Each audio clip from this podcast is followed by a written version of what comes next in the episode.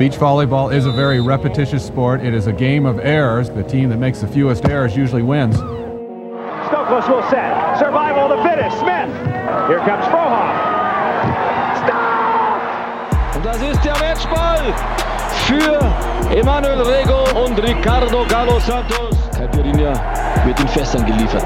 I will destroy your career in this moment. Deutschland holt Gold! Deutschland holt Gold! Thoroughly deserved title for the German pairing Lara Lindbeck and Kira. Moin und herzlich willkommen zu einer neuen Episode von eurem Volleyball-Podcast ohne Netz und sandigen Boden. Mein Name ist Dirk Funk und heute sitze ich tatsächlich ohne meine beiden Kollegen hier ganz alleine in Köln und das hat einen ganz bestimmten Grund, denn die beiden Jungs mussten sich am Wochenende irgendwie nicht hier wieder mit 0 Grad und Minusgrad in der Nacht rumärgern. Die befinden sich gerade in Spanien und was sie da machen, ich glaube, das können sie direkt mal selber erzählen. Moin, wie geht's euch? Moin Dirk, Grüße aus Spanien. Ja, was wir hier machen ist, äh, ja, also das grenzt an Homosexualität, muss man ganz klar sagen. Ich, äh, wir haben das gerade heute. wir, wir sitzen hier vor so einem, ähm, vor so einem kreisrunden Mikrofon, äh, haben uns das. Einem Snowball, einem Blue Snow- Snowball. haben uns das vor die Nase gestellt und ähm, ja, damit wir hören, was du sagst, haben wir jeweils einen Stecker eines Headsets äh, von dem Handy kommend am Ohr und äh, ja. Also wenn heute einer eine feuchte Aussprache hat, dann hat es der andere im Gesicht hängen, sagen wir es mal so, um mal unsere Situation zu beschreiben. Ja, das äh, wird sich nicht verweinen lassen. ja. Konfliktpotenzial bei den Vielleicht- beiden. Vielleicht, vielleicht endet das Ganze auch in so einem Stare-Down, wenn wir uns dann später irgendwo mal nicht einig sind. Ja, also wer sich das jetzt hier nicht, äh, der muss auf jeden Fall, wir werden das mal posten, glaube ich. Das äh, müssen sich die Leute im Nachhinein angucken, um sich ein Bild zu machen. Das kann man schwer beschreiben, ja. Boah, früh in der Episode schon einen Grund auf Instagram hinzuweisen. Das ist doch schon nicht schlecht. Also unter volley-pod findet man uns da auf jeden Fall auch da und kann da nachschauen, wie Daniel und Alex sich da hingesetzt haben. Aber das ist jetzt nicht nur, dass sie da ein bisschen kuscheln wollen und Zweisamkeit in Spanien verbringen sollen. Das Ganze hat natürlich auch einen Grund und das wird auch der erste große thematische Block sein, den wir da heute haben. Die beiden befinden sich im Trainingslager. Alex sogar schon ein bisschen länger, Daniel glaube ich erst seit ein paar Tagen. Wie das genau abläuft und was sie da überhaupt so machen, mit wem, wie lange, wie doll, da werden wir jetzt natürlich gleich noch ein bisschen drüber sprechen. Ein kleines Highlight haben wir auch noch, weil Daniel hat schon seine Hausaufgaben gemacht. Ein gewisser Clemens Wickler, über den wir ja auch schon geredet haben, befindet sich auch zumindest in der Nähe von den beiden und hat sich auch bereit erklärt, ein kleines Interview zu machen. Das hat Daniel schon aufgenommen, das werden wir später dann einfach mal hier live so ein kleines bisschen einspielen und dann werden wir darüber natürlich auch noch reden, wir drei. Und dazu haben wir natürlich auch noch, sind wir unseren Hörern ein kleines Update bezüglich der Hallenplayoffs schuldig. Ja, all das wird heute noch kommen. Das ist doch schon wieder eine ganze Menge. Ja, ganz, aber wirklich viel, ne? Bin ich mal gespannt, ob wir das hier, also sagen wir es mal so, wenn wir das alles äh, in, in Hülle und Fülle durchkauen, dann habe ich morgen Rückenschmerzen so vorgebeugt, wie ich hier über dem Tisch hänge. Ich denke auch, im, im, Zweifel, im Zweifel ist das Limit einfach der Laptop. Der steckt nämlich nicht am Strom. Der läuft auf Akku. ah, sehr gut. Also wenn der Akku vom Laptop leer ist, dann ist Feierabend. Oder Daniel muss kurz aufstehen. Aber der war, der war eigentlich voll. Achso, wir können übrigens, um auf Trainingslager zurückzukommen, wir befinden uns gerade ja in unserer Ferienwohnung hier und wenn gleich irgendwann mal im Hintergrund jemand äh, eine Tür aufmacht und vielleicht auch ähm, ja, mit einem, mit einem lachenden Spruch hier reinkommt, ist es mein Trainer Klaus-Martin Stuhlmann, der ist gerade mit Thomas Kaczmarek, dem anderen Trainer, den wir dabei haben, äh, auf äh, ein Abendessen und ein, zwei Kaltgetränke. Ähm, Tapas essen sind die. Tapas essen sind die sogar. Also es könnte, könnte gleich noch eine, ja, eine Unterbrechung, ich will ich will nicht sagen Unterbrechung, aber irgendein lustiger Special-Effekt kommt hier noch rein, diese Folge, versprochen. Ja, dann freuen wir uns da jetzt auch schon mal drauf. Aber ich würde sagen, wir können eigentlich direkt mal ein bisschen anfangen. Und für euch mag das ja selbstverständlich sein, aber für viele von uns, also da zähle ich mich mal mit rein mit unseren Hörern, ist das, glaube ich, nicht selbstverständlich, mal sich mal schön so ein Trainingslager zu gönnen. Viele machen auch ganz gerne mal so eine Beach-Freizeit oder buchen sich mal ein Beachcamp. Aber was ihr da jetzt gerade macht, ist, glaube ich, ein bisschen was anderes. Also holt doch einfach mal ein bisschen aus und versucht mal zu beschreiben, wie so ein Trainingslager unter Profis überhaupt abläuft. Das Witzige ist, dass du jetzt gerade zwei Sachen angesprochen hast, die wir hier irgendwie kombinieren. Und zwar sind wir ja gerade in Gandia, das ist zwischen Valencia und Alicante. Und ähm, ich bin hier jetzt schon seit Jahren und bin hier seit Jahren, weil ein Beachvolleyball-Camp-Anbieter, nämlich die Beachzeit, mittlerweile internationales Camp geworden, Volley Tours genannt, äh, hier Camps für Hobbyspieler anbietet. Und die haben vor zwei Jahren angefangen, auch Profis hier, ja, mehr, was heißt einzuladen. Ähm, Profis haben sich hier dran gekoppelt, weil es einfach gute Trainingsbedingungen sind hier an dem Strand und um die Jahreszeit auch vermeintlich gutes Wetter äh, verspricht. Ja, und deswegen jetzt jetzt gerade, also diese, die letzte Woche war es äh, folgendermaßen: Weltranglistenteams, also aus den Top Ten sind waren vier, fünf dabei und daneben spielt äh, der Karl Dieter mit äh, weißer Haut, orangener Hose und äh, rotem Haar. Äh, genau fünf, also für die Leute, die das jetzt nicht verstanden haben, das war so ein so ein, was ich, äh, so ein No-Go, was ich in der ersten Episode rausgehauen Episode hatte, 1. genau. Nein, aber hier äh, haben sich jetzt die letzten Tage wirklich absolute Weltklasse-Spieler äh, auf einem Feld neben absoluten Hobbyspielern gebettelt und äh, das ist wirklich eine richtig coole Atmosphäre hier. Äh, kann ich auch jetzt schon mal, das ist jetzt doofe Werbung oder was auch immer, aber ich bin Freund davon, dass jeder, der im Beachvolleyball-Urlaub fahren möchte, auch ja, in den richtigen fährt. Äh, da bin ich ernsthaft nicht scheu. Wenn ihr da Fragen habt, Leute, dann äh, könnt ihr mich gerne fragen. Ich habe schon viele Camps im Ausland gesehen und da antworte ich wirklich auf jede Frage, weil ich finde es wichtig, dass man wenn man Beachvolleyball spielen und lernen will, dass man da äh, gut aufgehoben ist. Das ist so eine Herzensangelegenheit von mir. Ja, und äh, um auf die Trainingsumfänge hier zurückzukommen. Ich muss zugeben, die Diskussion hatte ich heute mit meinen Trainern. Man denkt immer, man trainiert zu Hause in der Vorbereitung schon viel und dann kommt man ins Trainingslager und es geht noch mehr. Also ich fühle mich jetzt gerade äh, morgen Vormittag noch einmal und dann habe ich einen Tag frei. Ich fühle mich echt tot. Also wenn ich gleich, wenn es gleich so ein stumpfes Geräusch gibt, bin ich einfach mit der Stirn auf diesem, auf diesem Mikro hier gelandet. ja. Ich kann das übrigens bestätigen, der nörgelt schon seit, also ich bin Sonntagabend hier angekommen, wir haben jetzt gerade Dienstagabend und seit ich hier bin, nörgelt er eigentlich rum, dass er zu viel, zu viel Sport macht. Aber die, die Russen, die Russen trainieren zu viel, habe ich gehört. Ja, aber die haben irgendwie weniger Einheiten als ich. Aber das muss man, naja, ja, das hat, ja. hat, der Trainer gesagt. Der hat da seine eigene Logik, glaube ich. Soll ich mal ein paar Teams aufzählen, die so hier waren oder oh, sind in der Name Dropping ist immer gut. Da muss ich ja oben anfangen, ne? Ähm, Moritz Sorum, Oha. Stojanowski Krasilnikov, Kantor Losiak, Fialek Brühl, Tole Wickler, alle anderen deutschen Nationalteams, alle anderen Schweizer, alle, alle Schweizer Nationalteams. Ähm, Habe ich wen vergessen? Oh, ach ja, Brauer Mösen, Entschuldigung, waren auch da. Fahrenhorst van der Velde waren hier. Ähm, Borgasude waren hier. Die haben hier trainiert mit den anderen holländischen Damenteams. Und äh, ja, und dann ist noch dieses äh, andere deutsche Gerumpelteam Walkenhorst Winter ist auch noch am Start. Ja, ja das kann man, glaube ich, jetzt mal. Ganz dahinter, ganz dahinter hat sich ja jetzt auch noch Wernitz Rudolf mit dazu gesellt. So, aber die können international nichts. Aber ich muss ja immer so ein bisschen die Fahne für die deutsche Tour hochhalten. Ich dachte eigentlich, ihr macht bei dem Hobbycamp mit, aber gut, das ist immer. Also ja, das dachten, das dachten tatsächlich meine Trainingspartner heute auch und die waren erst ein bisschen, äh, bisschen schlecht gelaunt, äh, dass, dass Nate den irgendeinen vom Camp jetzt hier mit ins, Trainings, ins Training reingeholt hat. Ähm, ja, aber der hat das dann irgendwann aufgeklärt und dachten, ah, okay, okay, dann ja, hätten wir besser wissen müssen, dass Nate nicht so einen, Spaß, so einen Scheiß macht. Ja. Ja, das ist auf jeden Fall eine ganz, ganz schöne Hausnummer mit den ganzen Namen. Also auch, um es nochmal für alle vielleicht ein bisschen Beachvolleyball Line zu erklären, wir reden da wirklich von der absoluten Elite. Also mir würde die Kinnlade da, glaube ich, das eine oder andere Mal runterfallen. Also nicht nur, wenn man die großen Persönlichkeiten da auf einmal wirklich live sehen kann, sondern auch natürlich mit Aktionen beim Beach. Da will ich auf jeden Fall später auch nochmal nachhaken. Finde ich ein sehr interessantes Thema, wenn dann halt auch wirklich die Top-Teams in so Trainingslagern aufeinandertreffen. Also ich habe schon von dir, Alex, gehört, dass das sehr freundlich auf jeden Fall abläuft, dass eigentlich die meisten Teams cool miteinander sind und dass da auch viele, viele nette Jungs mit bei sind.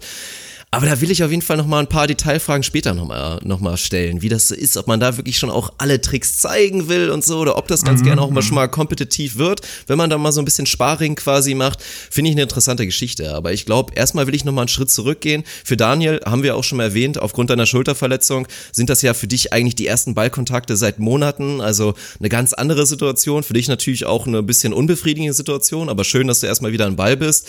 Aber gerade bei Alex ist es ja eigentlich mitten in der Saison. Bei euch quasi auch nicht so richtig, weil natürlich auch aufgrund von Verletzungsproblemen ihr nicht so viel machen konntet, wie ihr das gerne gehabt hättet. Aber gerade für die ganzen anderen Teams, die wir aufgezählt haben, reden wir ja wirklich von mitten in der Saison. Also es ist eigentlich, kann man sich's vorstellen als das letzte Feintuning? Oder ist es bei euch jetzt zum Beispiel, bei dir mit Sven anders, Alex, dass ihr jetzt wirklich noch voll sagt, für euch ist das ein kleines Bootcamp, um euch offiziell nochmal in Form zu bringen, um die Form dann in die Saison mitnehmen zu können? Wie kann ich mir das vorstellen? Boah, das ist eine saukomplexe Frage erstmal, aber ich, also mitten in der Saison, ja, stimmt, weil ja im Januar schon ein Turnier war und jetzt auch in Doha schon äh, vor ein paar Wochen ein Turnier.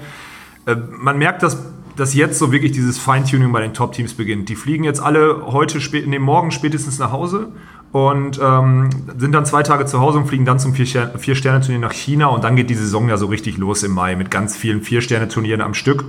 Ähm, also man merkt, dass die jetzt, also gerade, wo man das vor allem merkt, ist halt bei den physischen Komponenten im Training. Also ich habe zum Beispiel auch neben den Polen äh, gestern Krafttraining gemacht Und äh, bei denen geht es ganz klar, die machen wenig, wenig Wiederholungen, dafür schnelle Ausführungen. Da geht es darum, jetzt explosiv zu werden, damit die dann nächste Woche in China womöglich übers Netz springen und dann die erste Medaille holen. Also das sieht man bei den Top-Teams schon ganz klar. Das ist das letzte Feintuning. Ich tippe, dass das in den Trainingslagern zum Beispiel vor Doha noch ein bisschen anders war. Also ich glaube zum Beispiel, dass wir in Doha nicht alle in Topform gesehen haben, weil hättest du dich daraufhin periodisiert und dich da spritzig gemacht, dann wird dir irgendwann im Juni die Puste ausgehen und ey, Ende Juni ist eine WM, ne? also das wäre irgendwie fehlgeplant. Deswegen sieht man jetzt schon, dass die sich so langsam, ja, also wirklich in Form bringen, weil es ist halt Olympia-Quali. Bei uns ist es ein bisschen anders. Wir, ähm, wir sehen das ja eher so langfristig. Wir wollen ja auch nächstes Jahr am Anfang, also im, sagen wir mal, zwei, drei Monate vor den Olympischen Spielen, wenn ein möglicher Continental Cup äh, ansteht, da wollen wir in Topform sein und werden deswegen, also ich habe zum Beispiel gestern noch Hypertrophie gemacht, das macht er bekanntlich, also im Krafttraining, das macht er bekanntlich eher langsam und äh, behäbig. Also mich quasi noch langsamer und noch behäbiger. Aber man also will ja auch so gut aussehen beim Spielen, das kann ich schon verstehen. Ja, aber also, auf der anderen Seite ist es, äh, also es war schon, es ist eine andere, es ist ein anderer Trainingszeitpunkt, den wir gerade haben, aber wir haben auch einen anderen Entwicklungsstand und ähm, bei uns geht es nächste Woche nicht um eine, um eine Goldmedaille bei einem Vier-Sterne-Turnier, sondern dass wir Stück für Stück besser werden und da gehört halt die Entwicklung unserer Physis halt auch noch dazu. Deswegen ist der, ja, der stand da ein bisschen anders. Das Krasse ist halt, dass wenn du zum Beispiel äh, an einem Tag gegen Russen spielst, die am Tag davor frei hatten und du selber am Tag davor eine anstrengende Balleinheit und Krafteinheit hattest, dann sieht's halt richtig übel aus gegen die. So, dann bist du noch mal ein Stück unterlegener, weil du halt nicht fit bist und dann wird's echt, ja, dann wird's fast schon gefährlich, möchte ich sagen. So, ja. Wie ist denn da hast euer du, Ansatz? Hast du Angst um dich oder um deinen Partner? Ja, ich habe Angst um meine Finger, aber vor allem dann um meinen Partner, weil der gibt ja auch das Gesicht und den ganzen Körper frei dann hinten noch. Also das, das, ist, das stimmt. Wenn du nicht ja. an der richtigen Stelle bist, dann genau. ist Polen offen. Ja, Polen, ja genau. Auch ein geiles Team übrigens, die Polen. Haben wir auch noch nicht genug drüber geredet. Also sehr, ja. sehr gut. Losia Kantor, eins meiner Lieblingsteams. Aber worauf ich, äh, ja, was mir gerade so ein bisschen in den Kopf gekommen ist, ist fast schon wieder ein Philosophiethema. Weil ich glaube, man kann das vergleichen. Die Deutschen haben wir auch schon drüber ein bisschen geredet. Sehr eigene Philosophie in vielen Sportarten. Eher technisch angebrachtes Ganze oder auch auf die Technik natürlich so ein bisschen hingezieltes Training. Eher, glaube ich, viel mit dem Ball. Dann spricht man, glaube ich, viel, gerade auch in den letzten Jahren, guckt man dann eher zu den Amis, die, glaube ich, immer schon dafür standen, wir zocken im Zweifel ein bisschen mehr und machen ein bisschen weniger Technik und gehen dafür mehr pumpen und sind richtig, richtig fit. Und da will ich eigentlich euch direkt mal fragen, wie seht ihr denn das Ganze? Ist es im Trainingslager für euch so, dass ihr da wirklich die Balance noch haben müsst? Mit Krafttraining auf jeden Fall? Oder ist es eher so, dass man sich denkt, Mensch, wir sind jetzt hier im Trainingslager, wir haben die perfekten Bedingungen, wir haben super Partner, alle sind da, keiner muss mit dem Auto anreisen bei schlechtem Wetter. Sollten wir nicht eigentlich so viel am Ball wie möglich machen? Das ist ein Spagat, in dem man sich da befindet. Also ich, meine Umfänge im, im Krafttraining sind ja sonst so, dass ich dreimal die Woche wirklich Vollgas-Krafttraining mache, ähm, plus zwei, drei andere Athletikeinheiten mit Sprung und Lauf. Und das haben wir jetzt reduziert. Also ich mache jetzt zweimal Krafttraining in der Woche und einmal bin ich bisher gelaufen gesprungen, also habe so eine Athletikeinheit gemacht. Äh, zwei waren geplant, aber die haben wir dann zum Beispiel auch mal gelöscht, weil wir halt einfach an dem, an dem Nachmittag nochmal mit dem Schweizer Team Heidrich Gerson trainieren konnten und das geht dann in so einer Saisonphase und gerade wenn man so ein Sparring hat, einfach vor. Aber trotzdem, äh, also das ist auch so ein Tipp auch an alle draußen da man sollte diese physische, physische Basis einfach nicht vernachlässigen. Und das ist einfach echt ein Spagat, in dem man sich befindet. Weil klar, man kriegt jede, man kann jeden Tag mit einem Top-Team trainieren und das gerade für, gerade für mich oder sagen wir mal für uns super wichtig, weil wir einfach einen sehr jungen Spieler dabei haben, der da jedes Mal neue Erfahrungen sammelt. Und ähm, ja, es ist wirklich, also es ist ein schmaler Grad. Wenn man, wenn man zu wenig die Balleinheiten nutzt, die man mit den Top-Teams hat, dann ärgert man sich nachher, vernachlässigt man die Physis, ja, dann läuft man hier, keine Ahnung, mit einer schiefen Hüfte raus und, und kaputten Schulter, das ist auch nicht gut ist wirklich schwierig und das ist, glaube ich, von Spieler zu Spieler unabhängig. Aber am Ende ist es so, alle Teams haben jetzt gerade mehr Balltraining als Krafttraining, zum Beispiel im Winter, ja. Ja, das macht, glaube ich, auch Sinn. Und dann will ich direkt mal zu Daniel rüber und finde ich auch ein interessanter Punkt. Ich glaube, bei so Amateuren kennt man das auch mal ganz gerne. Man ist nicht fit, irgendwie zwickt's ein bisschen. Und ich glaube, bei vielen ist dann eher der Schluss, ja, dann spiele ich jetzt einfach nicht, weil im Zweifel macht's ja auch keinen Spaß. Und jetzt gucken wir natürlich auf einen Daniel Wernitz, wo das eine ganz andere Geschichte ist, der jetzt zusehen muss, dass er in Form kommt. Erstmal für die deutsche Tour natürlich. Aber wie ist das, wie ist das für dich da mental? Weil ich glaube, das ist natürlich nicht leicht, erstmal zu sehen, wie andere trainieren, aber auch für dich gerade jetzt, wie gehst du damit um? dass du natürlich da jetzt irgendwie mit einer anderen Erwartungshaltung ans Training gehen musst, weil du eben noch nicht alles so kannst, wie du es gerne wünschen würdest.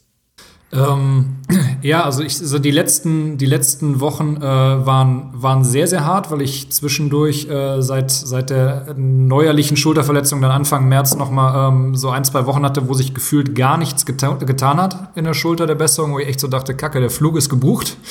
Ähm, 14. geht ins Trainingslager und es war halt so bis dahin Ruhe und ich hoffe, dass dann, dass dann Volleyballspielen möglich ist. Und äh, also tatsächlich war es eigentlich on point, dass ich äh, wieder Ballsport machen kann. Ich habe Samstagabend in der Halle ein bisschen, äh, bisschen mich warm mit warm gemacht und habe da halt noch gemerkt, dass in der Schulter so ein bisschen enge Gefühl ist.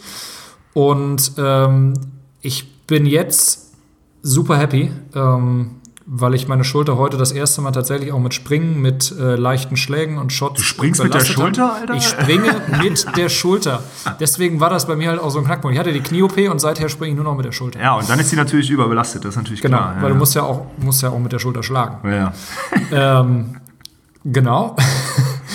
Äh, ja, auf jeden Fall. Ähm, gestern, gestern angefangen, Pritschen Baggern bei Wind, das war sehr, sehr schön. Ähm, mitunter frustrierend. Ähm, späten Nachmittag dann mit Alexi die Krafteinheit gemacht und tatsächlich auch über Kopf ähm, gestemmt und äh, stabilisiert und komplett schmerzfrei. Ähm, und tatsächlich bin ich jetzt sehr, sehr guter Dinge, dass ich das Trainingslager ähm, sinnvoll nutzen kann. Und Alex meinte gestern, glaube ich, auch noch zu, zu Stuli, äh, ey, der hat über Kopf alles gemacht, der hat nichts mehr. Der soll, äh, der soll Sport machen. ja, das, ist, das klingt jetzt das klingt jetzt so, so hart, das ist natürlich, äh, ist halt, ist halt so eine Nummer, ne? Also ich meine, am Ende ist es so, wenn es am Ende war es ja eine Prellung, weil du dann nochmal draufgefallen warst oder sowas. Genau, Schulter, Schulter-Eckgelenksprellung. Ja, aber wenn du eine Prellung hast, ja, dann kann auch nichts kaputt gehen, ne? Also es ist halt so ein, so ein schmaler Grad und am Ende ist Leistungssport auch immer wieder an Schmerz gehen und manchmal auch drüber. Und in dem Fall, wenn man sich wieder Vertrauen für so eine Schlagschulter holen muss, dann geht es halt darum, auch mal über den Schmerz zu gehen. Weil, ey, ganz ehrlich, wenn ich zwei Wochen nicht trainiere oder wenn ich aus der Saisonpause komme, wo sich eigentlich alle Gelenke erholen, wenn ich die ersten Schläge mache im Sand, tut es natürlich weh, ganz einfach, weil das Gewebe eine schnellere Bewegung macht oder die ganzen Sehnenstrukturen schnellere Bewegungen machen, als sie es sonst tun. Das ist ganz normal. So. Und wenn man sich von dem Schmerz dann wieder ab, äh, ablenken lässt oder wegen diesem Schmerz äh, eine, eine Schonhaltung geht, gerade bei der Schlagbewegung, ja, dann schleift sich eine schlechte Schlagbewegung ein, dann rastet nach einer Woche die Bizepssehne aus, weil sie vorne immer wieder ein bisschen geteasert wird und dann hängst du da und hast wirklich eine ernsthafte Verletzung, obwohl du eigentlich nur eine Schulterprellung hattest. So. Also das heißt, manchmal, da soll jetzt keine soll kein Aufruf zu ignoriert die Zeichen eures Körpers sein, aber wenn ein Arzt sagt, da kann jetzt nichts kaputt gehen, dann ist das meistens auch so und dann muss man auch mal über den Schmerz gehen. Ja, und das, also das ist ja genau bei mir der Fall, dass sowohl Arzt als auch Physio mir sagen, das ist heile, das MRT sagt, die Schulter ist an sich äh, gesund. Du musst im Zweifel mit dem Schmerz leben und ähm, ja, Stand jetzt ist es so, ich muss nicht mal mit dem Schmerz leben, weil ich äh, keinen Schmerz habe an der Stelle. Ähm, außer Muskelkater wahrscheinlich. Außer, außer Muskelkater. Ich habe tatsächlich äh, auch Sam Sonntag dann schon von dem bisschen Spielen. Am Samstag habe ich äh, in der Schulter Muskelkater vom Pritschen und Baggern.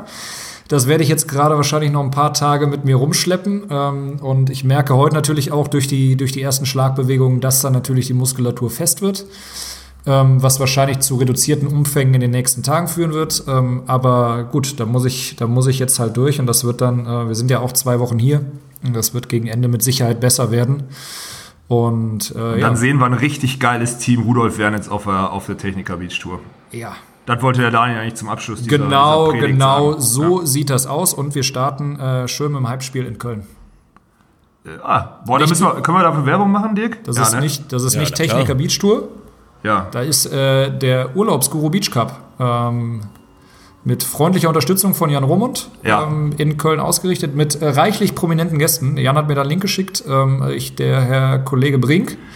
Ja, ist doch scheißegal, wer da als, äh, als Dingens ist. Das ist ein geiles ja, Beachvolleyball-Turnier, das ist richtig geil besetzt und die Leute, die in Köln sind, die sollen verdammt nochmal da hinkommen und danach, zwei Wochen später, sollen die auf den Burgplatz in Düsseldorf gehen. So. so. Das ist, ja, das ist eine Ansage. Das, äh, nee, nee, nee, ja, stimmt.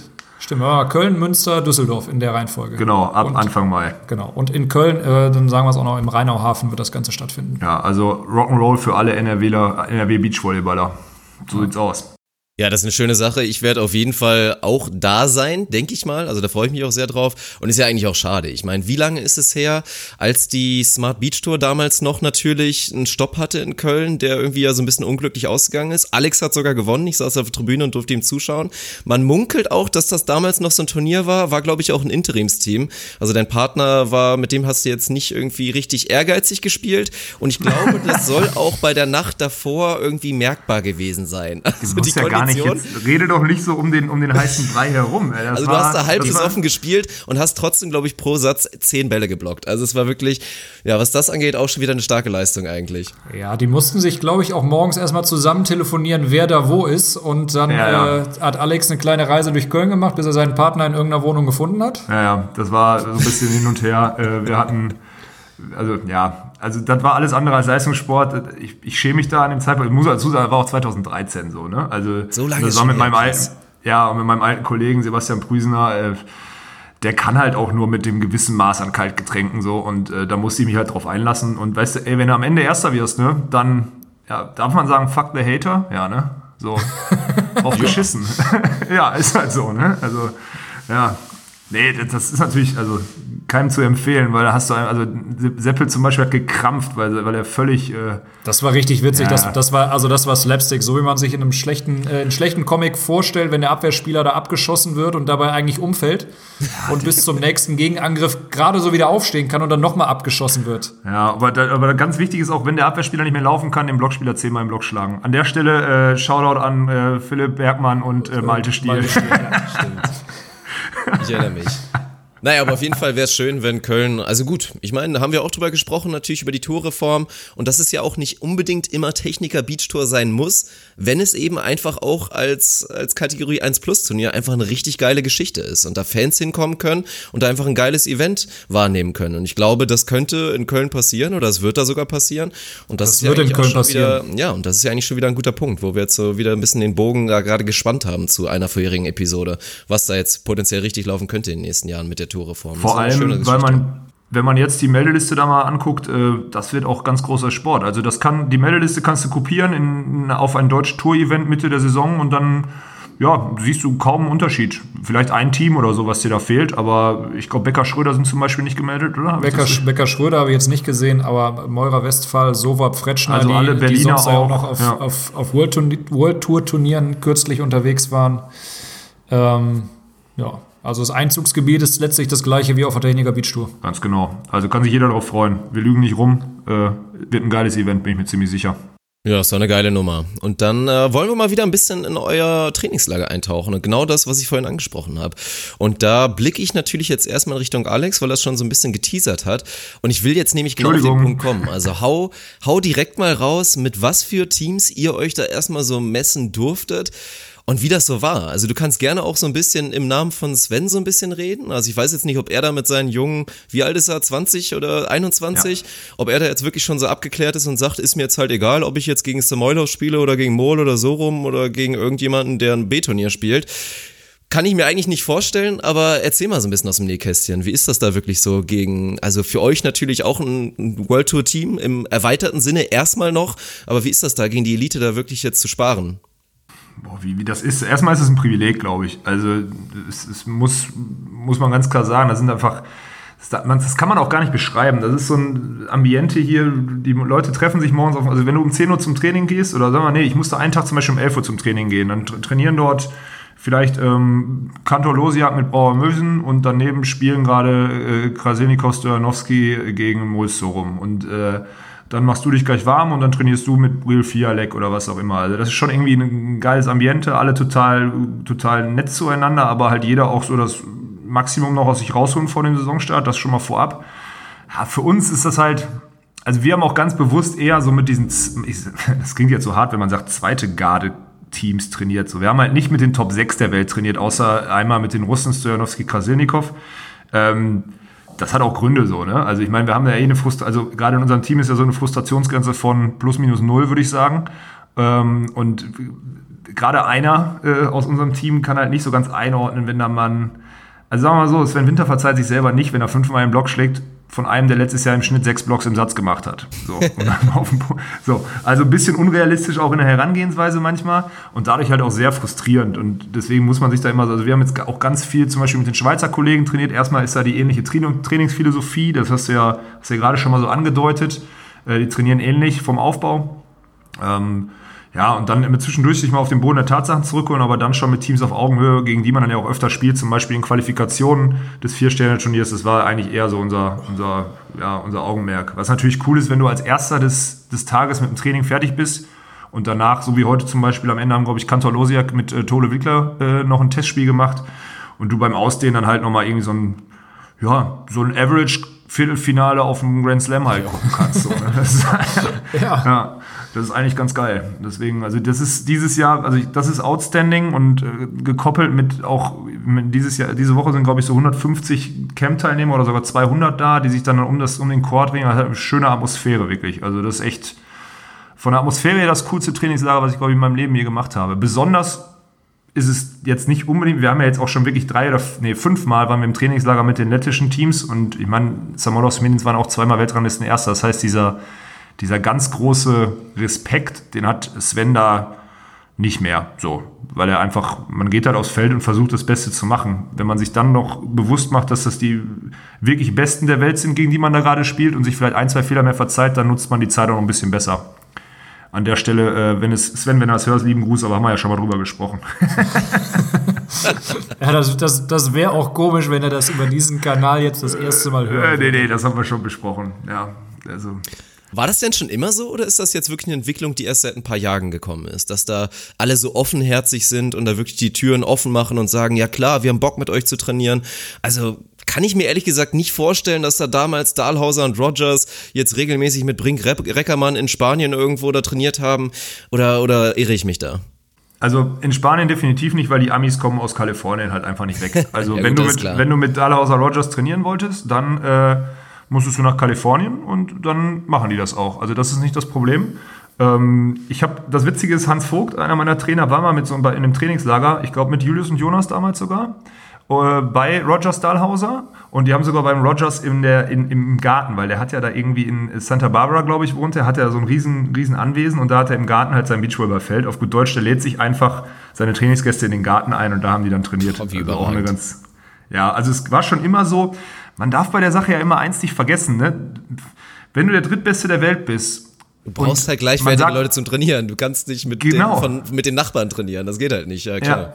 Deswegen, das ist, deswegen wird das halt, also klar geht man in solche Spiele rein und also das Witzige ist ja auch, bei jedem Spiel und auch bei jedem Training hängen halt auch mittlerweile zwei Kameras, also von jeder Nation eine und manchmal machen es sogar andere und packen einfach bei einem Training von, sagen wir mal, den Norwegern gegen die Russen, packen halt die Polen noch ihre Kamera hinters Feld und dann wirst du halt aufgenommen und dann hat halt am Ende so eines Trainingslagers hat halt jeder 20 Stunden Videomaterial von dem anderen Top-Team, ne? in den verschiedensten Übungen, in den verschiedenen Spielphasen, bei den verschiedensten Windrichtungen und das kurz vor der Saison. Also schon, also man gibt viel von sich preis, aber am Ende ist, glaube ich, der Mehrwert auf hohem Niveau zu spielen und zu trainieren halt schon, schon riesig. Und ich glaube, dann kommt es einfach nur darauf an, entweder die smarteren Trainer dabei zu haben oder selber der smartere Spieler zu sein, um sich dann mehr Informationen daraus zu ziehen, als der andere sich rauszieht über dich. Und ich glaube, darauf kommt es eigentlich am meisten an. Es ist ja, also es ist ja ein fairer Informationsaustausch. Ja, also, jeder, jeder, jeder macht sich nackt und alle sperren sich im Raum ein. So ungefähr ist es. Ja. ja. Also, und das Licht ist an. So kann man es. Und das ist auch tatsächlich so, dass man sich das vorstellen kann, dass sich die Teams wirklich komplett nackt machen? Oder ist es eben doch so, dass man vielleicht so ein, zwei Asse irgendwie im Ärmel lässt? Weil, ich meine, wie gesagt, wieder auf Laienniveau, denn man kennt es ja auch, man trainiert oft mit den gleichen Leuten oder spielt oft gegen die gleichen Leute und dann siehst du halt irgendwann so, ja, wenn der den, Mann, den Ball im Rücken hat, dann spielt er halt immer den Cut, dann weißt du es irgendwann. So ist es bei den Profis natürlich nicht, aber es gibt ja ähnliche Tells und ähnliche, ähnliche Tendenzen, die Spieler natürlich haben, die extrem wertvoll sein können. Und ich glaube, du hast ja auch auch mal so eine kleine Info gedroppt, als du gegen, oder als ihr Mol so rum analysiert hat, dass du auch meintest, ja, eigentlich wissen wir inzwischen, wie wir die spielen müssen. Und ich glaube, das wissen viele noch nicht. Also, ja, geben da wirklich alle viel Preis oder geht das überhaupt da was geheim zu halten, wenn man da eigentlich auf hohem Niveau sparen will? Also es gibt ja, es gibt so eine Beach, Beach-Volleyball-Datenbank im Internet äh, über die World Tour und da wird einfach jedes Spiel aufgezeichnet. Also du kannst ja jedes Spiel deiner, äh, deiner Kontrahenten kannst du sehen und das aus der letzten Saison. Also es gibt auf, wenn du jetzt ein Spiel von Moes Sorum guckst, also die Skills von denen gucken willst, kannst du, und das wird sogar so runtergebrochen im deutschen Scouting-System zum Beispiel, du kannst runterbrechen, äh, Break-Chance, Verwertung, Christian Sorum im Angriff von Position 2. Und dann spuckt dir das System die 600 Gegenangriffe von Position, Position 2 aus Saison 2018 raus. Also es ist nicht so, als würden dann die eine Woche Gandia den Braten da fett machen. Das ist halt der springende Punkt. Und ich glaube, deswegen ist es schon mit runtergelassener Hose, ja. Natürlich ist immer in Spielen, man, was man macht in Trainingsspielen oder auch in Trainings, man nimmt sich halt Sachen vor. Also man sagt zum Beispiel, hey, also ich hatte heute Vormittag zum Beispiel ein Training nach dem Krafttraining gestern, Ähm, wo für mich ganz klar die Devise war, ein bisschen flexibler im Angriff zu sein, also nicht nur hoch und drauf, allein weil ich einfach ein bisschen flacher war und ein bisschen ein bisschen nicht so schnellkräftig unterwegs war wie sonst, weil ich einfach durch das Krafttraining ermüdet war und sollte halt variablere Angriffsmöglichkeiten nehmen. Das heißt, ich habe heute Morgen zum Beispiel viel mehr Shot abgeschlossen, als ich sonst mache. Das hat die Schweizer die erste Stunde verwundert, aber am Ende wissen die auch, dass wenn es ins Spiel darauf ankommt, dann komme ich halt zurück auf die Lösungen, die halt seit Jahren funktionieren. Und ich glaube, so macht das jedes Team. Man nimmt sich Sachen vor und Schwerpunkte vor für ein einzelnes Spiel oder auch für ein, für ein einzelnes Training. Aber das ist schon alles sehr nackt, was da gemacht wird, ja. Ist ja auch an sich ein, ein, gutes Umfeld, um dann auch mal neue Taktiken oder andere Taktiken gegen andere Teams auszuprobieren. Wenn man irgendwas gescoutet und dann sagt, immer vielleicht Aufschlag in die Region, passiert das und das, dann kann man es da auch einfach mal ähm, ja, so ein Exempel statuieren und dann gucken, funktioniert die Taktik so, wie ich sie mir vorstelle? Ähm, und da ziel, zielgerichtet neue Informationen sammeln, oder? Wir haben zum Beispiel Testspiel gegen Tode Wickler gemacht und wir haben zwar 2-0 verloren, aber ich kenne jetzt die Taktik. Also Jungs, wenn er die beim nächsten Mal spielt, weiß ich, was ich machen muss. ja, wir werden ja später bei Clemens Interview noch drauf kommen. Auch so ein bisschen mit Perspektive auf die nächsten deutschen Meisterschaften. Da werden wir noch ein Wörtchen drüber reden müssen, glaube ich, aus deiner Perspektive. Ja, finde ich interessant. Also sind schon, glaube ich, spannende Eindrücke, weil klar, also das mit dem Scouting definitiv so, du kannst jede einzelne Szene sehen, aber nur weil irgendwie bei Krasilnikov und Stojanowski irgendwas gut funktioniert gegen Molsorum, heißt es ja natürlich nicht, dass es bei Walkenhorst Winter jetzt auch äh, gut funktioniert. Das sind ja dann schon irgendwie individuelle Sachen. Von daher, ich würde es einfach gerne mal sehen. Und ich hoffe irgendwie auch ein bisschen, dass wir so als Podcast-Trio zusammenwachsen, dass ich nächstes Jahr in irgendeiner Art und Weise irgendwie eingeladen bin. Ich weiß nicht, welche Funktion. Mitspielen natürlich nicht, aber irgendwas anderes werde ich euch da schon einen Benefit geben können. Da müssen wir dann ja, mal schauen. Definitiv. Also ich glaube, war es gestern, dass wir kurz gerätselt haben, warum ist der Dirk eigentlich nicht hier? Ja, was, macht, ist, was macht der? Buch dir einen Flug, bist du morgen hier, kriegen wir dich untergebracht. Aber dann sind die ganzen Top-Teams weg. So, das ist halt. Ja, das ist schade. Ja. Da habe ich die, die ja. besten Tage schon verpasst. Aber Top-Teams auch nochmal ein gutes Stichwort, weil ich wollte Daniel auch nochmal fragen. Weil es ja zumindest da aktuell der Fall ist, dass du jetzt da mit den Top-Teams jetzt nicht am Sparen bist. Aber da wollte ich eigentlich direkt mal fragen, weil bei mir wäre das natürlich so, ich würde die ganze Zeit hingucken und sagen, boah, wow, wie ist das für dich, wenn du da schaust und die Leute da siehst? Abgesehen davon, dass du dich natürlich extrem auf die Saison mit Niklas Rudolf freust, wer ist denn einer von den Jungs, die da jetzt so rumgelaufen sind in den letzten Tagen, wo du wirklich sagen würdest, boah, mit dem würde ich einfach mal richtig gerne spielen? Boah, ist eine, ist eine, ist eine sehr, sehr gute Frage. Ähm, mit also wem ich, denn nicht? Mit so. wem, also ja, also A ist die Frage, mit, mit, wem, mit wem von denen nicht? Ähm, und ansonsten, ähm, das, das ging mir letztes Jahr schon ein bisschen so. Da waren, die, da waren ja einige der Top-Teams auch hier in Spanien schon. Und ich, ich finde den Krasilnikov ja, aber Krasilnikov wäre jetzt wär schon nein, nicht mit, so geil. Ne? Nein, das wäre nicht so geil. Aber ich, ich, ich, hatte gerade, ich hatte so gedacht, die Frage geht so ein bisschen in eine Richtung und dann also dem, dem schaue ich schon gerne Fall. zu. Ja, das stimmt. das, das, stimmt. Das, äh, nee, aber das äh, ist schon äh, beeindruckend, dem beim Spielen zuzusehen. Aber ähm, ja, so wie Alex es eigentlich sagt, ich glaube, ich würde jeden von, jeden von den Blockern da mit, äh, mit Kusshand nehmen, um einfach mal äh, also ein Spiel mit denen zu spielen. Aber ansonsten ist es schon, also man sieht einen Unterschied deutlich in dem, äh, also zu dem Spiel, was, was ich spielen kann oder nächste Saison mit Niklas spielen werde, wo ich dann auch so denke, ich wäre so neugierig, mal einfach gegen die zu spielen und mal gucken, wie, wie sehr es da auf den Arsch gibt. Ähm, weil, ja, er ist schon ein bisschen, bisschen höher, ein bisschen fester, was die machen. Boah, darf ich jetzt mal so eine. Ich, ich überfall den Daniel jetzt mal so ein bisschen, Dirk. Was. Nee, warte mal, wir fragen zuerst Dirk. Wir fragen zuerst Dirk. Was, was denkst du denn, welcher, welcher Bestandteil, welcher Baustein des Spiels denn da so einen Unterschied macht? Also, was ist so der größte Unterschied zwischen jetzt, sagen wir mal, deutsche Tourniveau, wie wir jetzt Daniel tituliert haben, und so einem, so einem Weltklasse-Team? Egal, welches jetzt hier rumrennt. Was würdest du so sagen, ist so der, der Key Fact, der so richtig den Unterschied macht? Boah, das ist eine, eine sehr, sehr gute Frage. Also ich Boah, die ist geil, vor allem auch so richtig unvorbereitet gestellt. Das ist überragend. Also ich würde eigentlich immer noch so weit gehen, das ist, glaube ich, ein Element, da wird sich die Qualität immer durchsetzen. Natürlich ist auch auf der, auf der Welt das Aufschlagsniveau wahrscheinlich noch höher, aber ich würde, glaube ich, einfach auf die auf Sicherheit allgemein, aber auf die Annahme-Zuspielachse gehen. Weil, also, ja, für mich war das jetzt auf. sind zwei. Also, das ist ja Quatsch. Ja. Okay. ja, also. also Annahme oder Zuspiel? 50-50. Ja, wenn wir darauf gehen, dann so. Oh, boah, schwer. dann würde ich tendenziell. Dann würde ich fast auf die Annahme gehen. Ich glaube, dass gerade die, die Weltblocker also dass da ein, so ein Riesenunterschied in der Annahme ist, so jetzt sagen wir mal deutsche Tour. Aber Zuspiel ist eigentlich das wichtigste Element. Ach, ich bin mir unsicher. Mein Gott. Daniel, kannst du ihm die richtige Antwort sagen? Oder? Ähm, äh, ja, also wenn ich das richtig im Kopf habe, äh, so wie es auch in unserem Trailer genannt wird, ist Volleyball nur mal ein, also ein Fehlervermeidungssport. Und ähm, ich glaube, der, der größte Unterschied, ähm, der sich da einfach darstellt, ist, dass die einfach mit Abstand weniger Fehler machen und den Punkt, den du auch genannt hast, deutlich sicherer in den Aktionen sind. Ähm, und also du musst, du musst den, denen einfach wirklich den Ball wegnehmen. Du kriegst da, du kriegst da ganz, ganz wenig, ganz, ganz wenig geschenkt. Und ähm, ich glaube, da unterscheiden sich die, die deutschen Tourteams halt, halt schon noch, weil die deutlich fehleranfälliger in, in vielen Elementen sind. Ähm, und ähm, das, das merkt man interessanterweise auch, wenn dann schon mal internationale Teams auf der deutschen Tour da waren und man ähm, auch wenn die, wenn die weiter unten gerankt waren und dann gegen die schon mal ausnahmsweise hat spielen können, dass gerade in der, in der Sicherheit der eigenen Aktion ähm, ein großer Gap ist. Also Dirk sagt Annahme, Daniel sagt alles, ne? Hast alles gesagt, so ungefähr. Ne? ich würde halt hart, ich würde ich würd hart Richtung Zuspiel gehen, so. Das ist.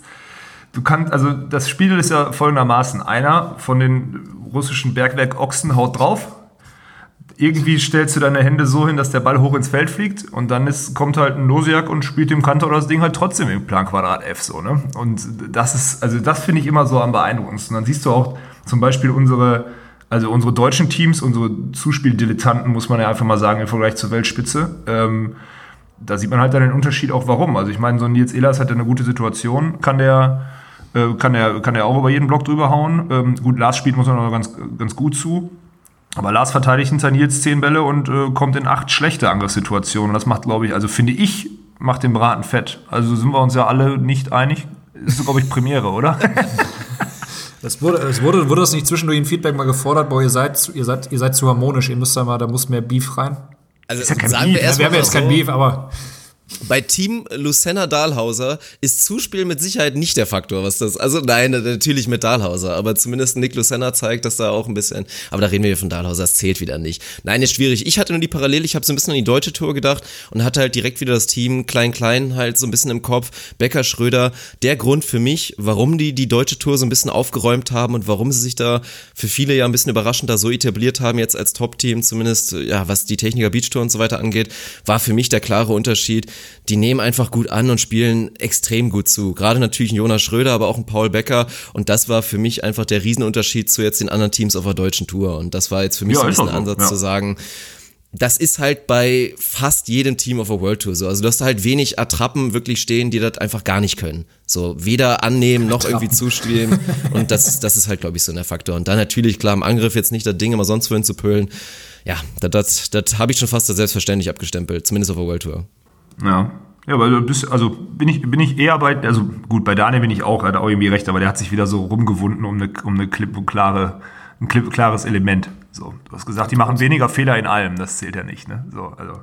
Dirk, wir sind so, wir sind so halb d'accord, also, Daniel hat sich ich, wieder gewunden. Wenn ich so mich dann, wenn ich mich dann, wenn ich mich festlegen musste, dann war es eher das Thema Angriff, weil da, also, wenn ich sage, du musst dir den Ball abnehmen, ähm, beziehe ich mich auf den, äh, beziehe ich mich auf den Punkt Angriff. Ja, okay. Unterwegs.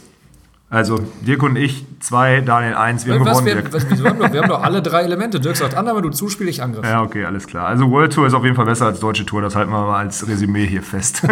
In allen Elementen. Ja, das ist doch ein gutes Statement, womit wir zumindest erstmal ein kleines bisschen Pause machen können, was den Beachvolleyball angeht. Wir werden natürlich gleich da wieder drauf kommen, wenn wir das Interview von Daniel und dem guten Clemens Wickler einspielen werden und darüber dann noch reden werden. Aber wie gesagt, uns steht noch ein Hallen-Playoff-Update bevor. Und das wollen wir jetzt einfach mal ein bisschen machen. Es wird natürlich nicht ganz so ausführlich ausfallen, wie es jetzt, glaube ich, in den letzten Episoden der Fall war, weil A, es waren weniger Spiele, weil wir reden vom Halbfinale. Es gibt halt jeweils nur noch zwei Duelle. Aber wir haben im Zweifel vielleicht natürlich nicht ganz so tief reinschauen können, wie wir es gemacht haben. Aber natürlich, um da erstmal ein grobes Update zu geben und teilweise spezifisch einzutauchen, wollen wir mal ein bisschen in die Serien reinschauen, oder? Ja, dann das sind wir allen schuldig, die äh, jetzt so ein bisschen angezeckt sind. Äh was übrigens, ach so, an der Stelle, ich habe äh, von einer ehemaligen, ich weiß gar nicht, ob es Rekordnationalspielerin, ich sage den Namen jetzt nicht, aber äh, ehemalige Nationalspielerin, äh, jetzt nicht mega alt, ist schon lange raus, die hat gefragt, ob sie denn nicht mal Gast sein könnte in unserem Podcast. Das habe ich dir noch gar nicht erzählt, Dirk. Ähm, ich nenne den Namen jetzt noch nicht, aber wir haben da echt ein, zwei Ich hab einen Anfragen. Namen im Kopf. Hast du einen Namen im Kopf? Na, dann hau raus. Ich sage aber nicht, ob es stimmt oder nicht. Nee, dann mache ich's nicht. Ja, komm, sag. Die Blöße. Äh, ich, Problem ist, dass ich den Namen nicht in kompletter Stabilität und Komplettität im Kopf habe. Ja, dann also es. das könnte halt auch dann- irgendwie nee, falsch es. sein. Das- da. das Von daher lassen wir es lieber. Aber Ja. ich freue mich jetzt schon drauf. Ich find's geil, dass, das, dass überhaupt die Initiative auch so von außen kommt. Also das steht uns ja bevor und das macht dieses Projekt ja hier auch so geil, dass wir da wirklich nicht nur allgemein hoffen, viele Leute erreichen zu können, sondern halt auch wirklich eben in der Elite oder in ja viele, viele gute Leute, die da viel zu erzählen haben, wirklich erreichen können. Also da freue ich mich jetzt schon drauf. Ja, also da könnt ihr euch, also da haben wir echt die Fühler ausgestreckt, beziehungsweise die Fühler, ja, im Endeffekt wurde der Kontakt zu uns aufgenommen an manchen Stellen. Da haben wir echt ein paar Bretter am Start jetzt schon. Da müssen wir nur umsetzen irgendwie, dann läuft's. Aber wenn wir die technische Sache hier aus Spanien umgesetzt kriegen, dann mache ich mir da keine Sorgen. Das stimmt, also viel, viel, äh, viel Improvisierter seltsam- geht ja, das nicht. wird Ja gut, wie sich's am Ende anhört, das müssen wir selber erstmal noch abwarten, aber ich glaube, wir werden da auch jetzt ein solides Produkt abliefern können und dann wird's ja demnächst auch wieder den alten Standard wieder gerecht.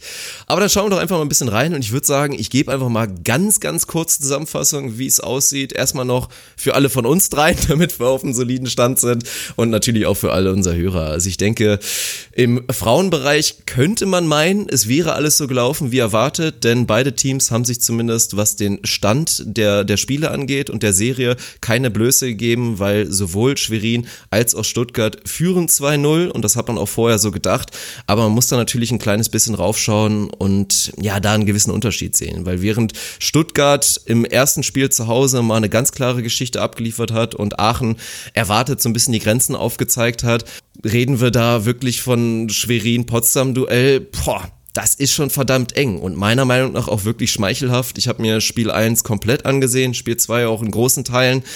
Wäre absolut nicht unverdient, wenn wir da von einem 1-1 reden oder wenn ich eventuell auch Potsdam die Nase vorn hätte. Also sollten die da 3-0 nach Hause gehen, muss man sich da wirklich ärgern.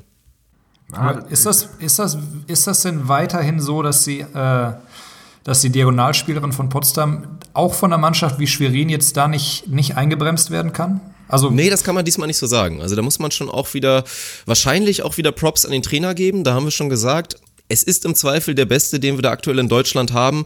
Und ich glaube, das sieht man auch ein bisschen. Also die Marta Dripper, die wir jetzt schon oft erwähnt haben, wie gesagt, mit Abstand Topscorer der Liga, wird da schon so gut es geht eingedämmt, sagen wir mal, von Schwerin. Es sind eher andere Faktoren, warum es knapp ist tatsächlich.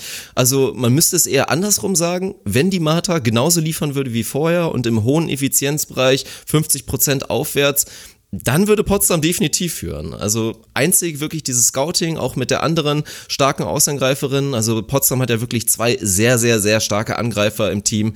Dass da die so ein bisschen abgekocht werden konnten, ist für mich eigentlich so ja, der einzige große Faktor, warum es nicht eventuell sogar schon deutlicher für Potsdam ist aktuell.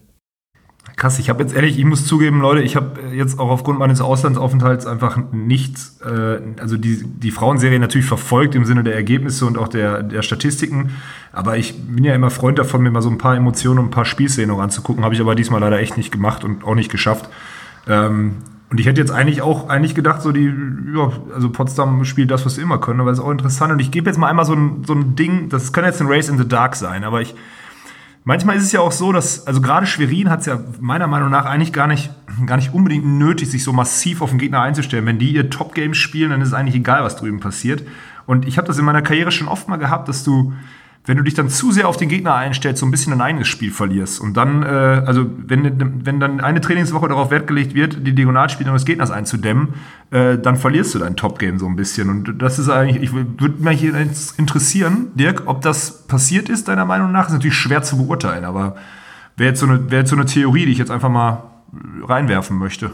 Es kann schon sein, dass sich da vielleicht auch ein bisschen zu viele Gedanken machen geworden, also dass es passiert ist, aber boah, ich gucke da eigentlich auch eher auf die Leistung von Schwerin und mache mir da zumindest ein bisschen Sorgen und zwar bei einem großen Element, das hätte man vorher nie gedacht. Also wenn wir an Schwerin denken, Annahme? dann denken wir natürlich, ja, es ist, es ist tatsächlich die Annahme. Also das ist, Ah, äh, wir reden da aktuell nicht mehr von der Stärke. Also das war vorher anders, aber gerade so ein bisschen, also Jennifer Gertis ist nach wie vor der Bank, aber inzwischen reden wir da schon von, von zwei ein bisschen bisschen Baustellen. Also die gute Mackenzie Adams, die ja im Angriff eine absolute Rakete ist und ansonsten der Annahme auch selten rausgeschossen wird, die ist da schon jemand, die man attackieren kann. Und dann aber eigentlich die große Überraschung ist die ja, Libera auch oder beziehungsweise die zweite Libera der Nationalmannschaft, Anna Pogani, die eigentlich eine Bank ist. Also für mich auch schon vorher Sie ist eine Abwehrliberer für mich. Und da ist sie auch großartig, da hat sie viele Highlights und das auch in der Serie, aber sie ist keine elitäre Annehmerin. Nicht im Vergleich zu den anderen, das belegen die Statistiken auch für die Hauptrunde,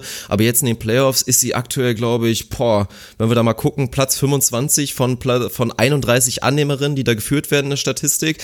Und das ist schon eine große Überraschung. Und sie wird da auch attackiert, sie kriegt die meisten Aufschläge von den Gegnern. Und das ist auch aktuell eine solide Geschichte. Also als Liberer der Klasse eine Quote, perfekte oder gute Annahme, steht sie jetzt für die kompletten Playoffs aktuell bei 36 Prozent.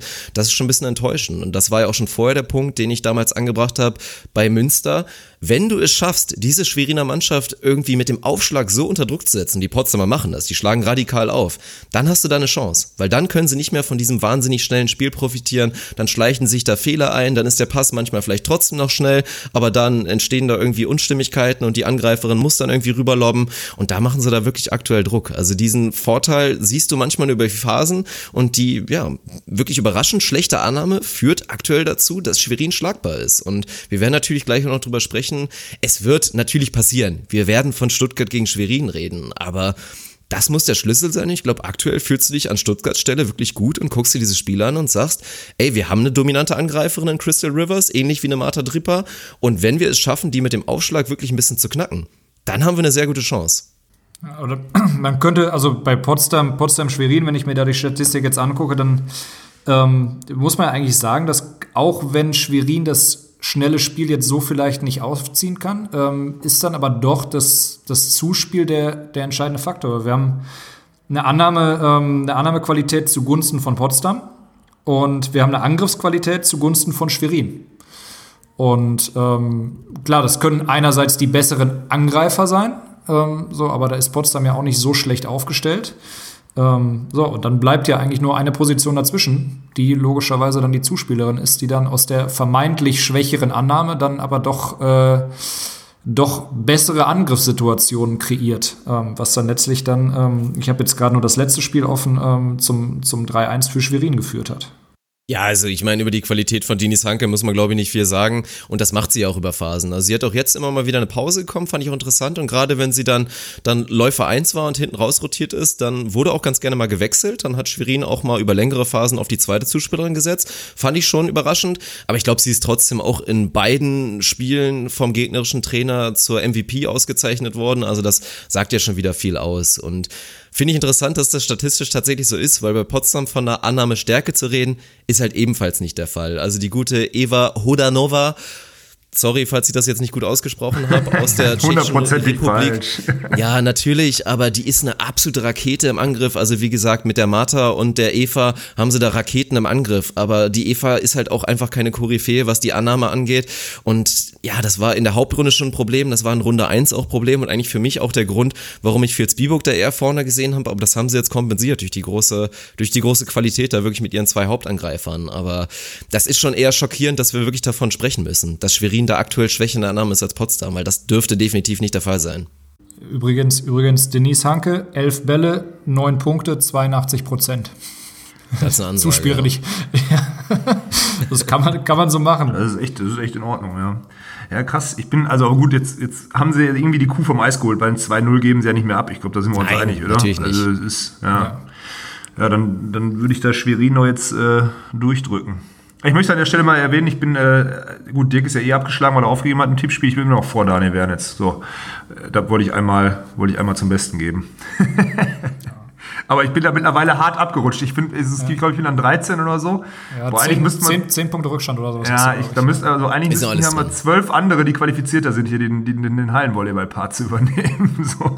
Ja, das sind ja leider, das sind ja leider die ersten, die ersten drei, vier sind alles Nicknamen. Das heißt, äh, wir wissen, wissen bis jetzt noch nicht, bis da irgendjemand seinen Preis dann irgendwann abruft, wer, das, wer sich da tatsächlich hinter verbirgt. Äh, wenn diejenigen natürlich diese Folge hören und sich outen wollen, dann äh, gerne kurze Nachricht an uns. Vielleicht habt ihr ein bisschen, bisschen, bisschen noch mehr Insiderwissen. Ähm ja, ich glaube, es ist pures Glück. Ne? Ich glaube, wir beschäftigen uns da zu viel mit. Und ja, nein, Quatsch. Alles gut. Boah, ich glaube, da musste der erste, ja, der erste wird auf jeden Fall, guck mal, ich, vielleicht ist das so ein Aachen, ah, um jetzt mal, um jetzt mal einen Schwenk zu kriegen. Ich baue gerade eine Brücke, Leute. Ja, so ein Aachen-Fan, so. Ja, positiv gewesen im Viertelfinale und dann kann ja sein. Ne? Und dann machst du die, machst du die sechs, acht Punkte mehr als ich, weil ich irgendwie so mit den, mit den Tendenzen gegangen bin irgendwie oder mit den Seeds. Ja, naja. Ob es da die große Überraschung Verlierer. gibt, das werden wir natürlich, das werde ich mir angucken können, weil Donnerstag geht's für mich nach Stuttgart. Da werde Ach, ich Privates mit Professionellem verbinden können, denn äh, abgesehen davon, dass ich mir das Spiel eh gerne angucken würde, verbinde ich das mit einem kleinen Besuch, wie gesagt, bei der, bei meiner Freundin Jana Franziska Poll, also guten Freundin natürlich. Und das werde ich mir auf jeden Fall mal anschauen. Das wird äh, gut. Da werde ich auch bei Instagram natürlich mal ein bisschen, obwohl ich da eigentlich ein Muffel bin, werde ich da mal ein bisschen was raushauen und dann werde ich mal wirklich mir anschauen, ob Stuttgart so stark ist oder ob man da jetzt auch fairerweise sagen muss, dass Stuttgart vielleicht eher den dankbareren Gegner hat. Was, was mit Sicherheit Boah, im ersten ist, Spiel, sorry, im ersten sein. Spiel muss man da auch ganz ehrlich sein.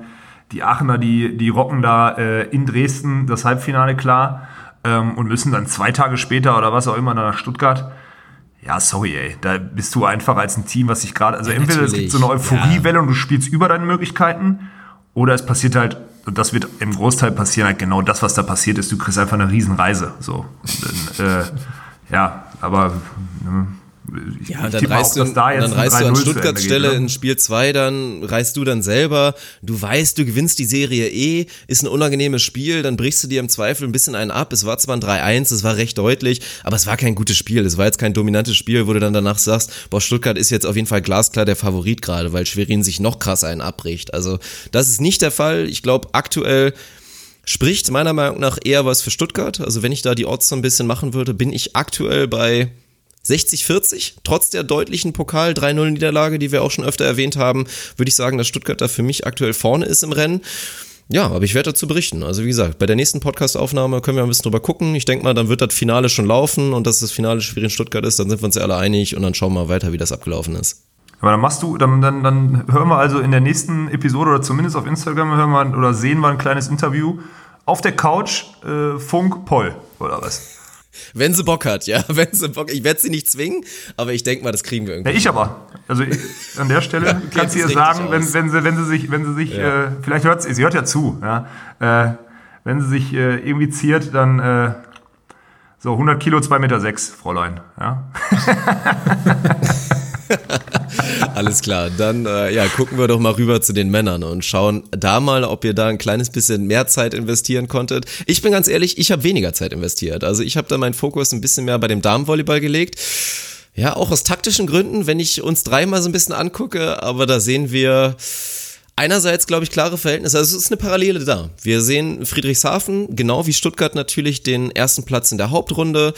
Wir sehen da eine ganz deutliche Geschichte, die wir, glaube ich, erwartet haben, beziehungsweise ganz deutlich wäre wahrscheinlich ein bisschen Understatement für Lüneburg, die da schon gut mitgehalten haben, aber das waren, glaube ich, alles Sachen, die wir erwartet haben. Lüneburg ist eine gute Mannschaft. Ja, das haben wir ja genauso vorausgesagt. Ne? Genau, aber es reicht im Zweifel nicht. Und ich habe da einfach nochmal noch mal einen Keystat, den ich mir da rausgesucht habe. Dat, also ich habe natürlich auch von den Spielen was gesehen, aber für mich ein Stat sagt das aus, abgesehen von dem 3-0, was wir da in Friedrichshafen gesehen haben, was eine deutliche Geschichte war, gerade Richtung Satz 2, Satz 3, was ich beeindruckend ja, finde. Drei, und was für Satz 3 war zu 11.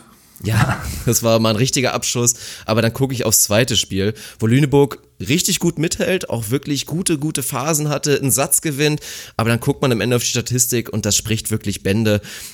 Friedrichshafen und jetzt schnallt euch an, wirklich, also abgesehen davon, dass aus guter Annahme natürlich 52% Punktquote haben, guter Wert, aber jetzt kommt's, Angriff aus der Abwehr einfach der beste Wert. Besser als aus der perfekten oder guten Annahme 56% Punktquote auf Friedrichshafen aus der Abwehr. Und das ist einfach ein Brett. Und natürlich, um es zu erklären, wir reden da von Situationen, manchmal ist die Abwehr perfekt, dann kannst du alles spielen, aber wir reden eher von dem Fall, Schnellangriff über die Mitte ist raus, aber dann hast du halt wirklich, und das ist ja die große Qualität von Friedrichshafen, wir reden von extrem variablen, flexiblen Außenangreifern, wir reden von einem sehr, sehr guten Diagonalen, haben sie da einfach so viele Möglichkeiten, natürlich auch mit einem guten Zuspieler, die Bälle da trotzdem noch tot zu machen. Und das ist einfach auch der Grund, warum ich weiter zu Friedrichshafen halten werde. Ob es jetzt Haching oder Berlin ist im Finale, ich glaube, wir tendieren alle zu Berlin sehe ich es immer noch nicht. Leute, ihr, ihr du hast zu Düren tendiert im Viertelfinale, Kollege. Du bist schon ganz Ja, da stehe ich auch nach wie vor zu. Deswegen tippt er auch nicht. Ja, genau. Ja. Also wer Dirk Funk in, der, in, der, in, der, in, der, in dem Ranking sitzt, sucht beim Tippspiel. Guck mal ganz Null unten Punkte. einfach. Ja. Minus. Zehn, ich glaub, zehn, Minus. zehn, zehn Punkte hast du.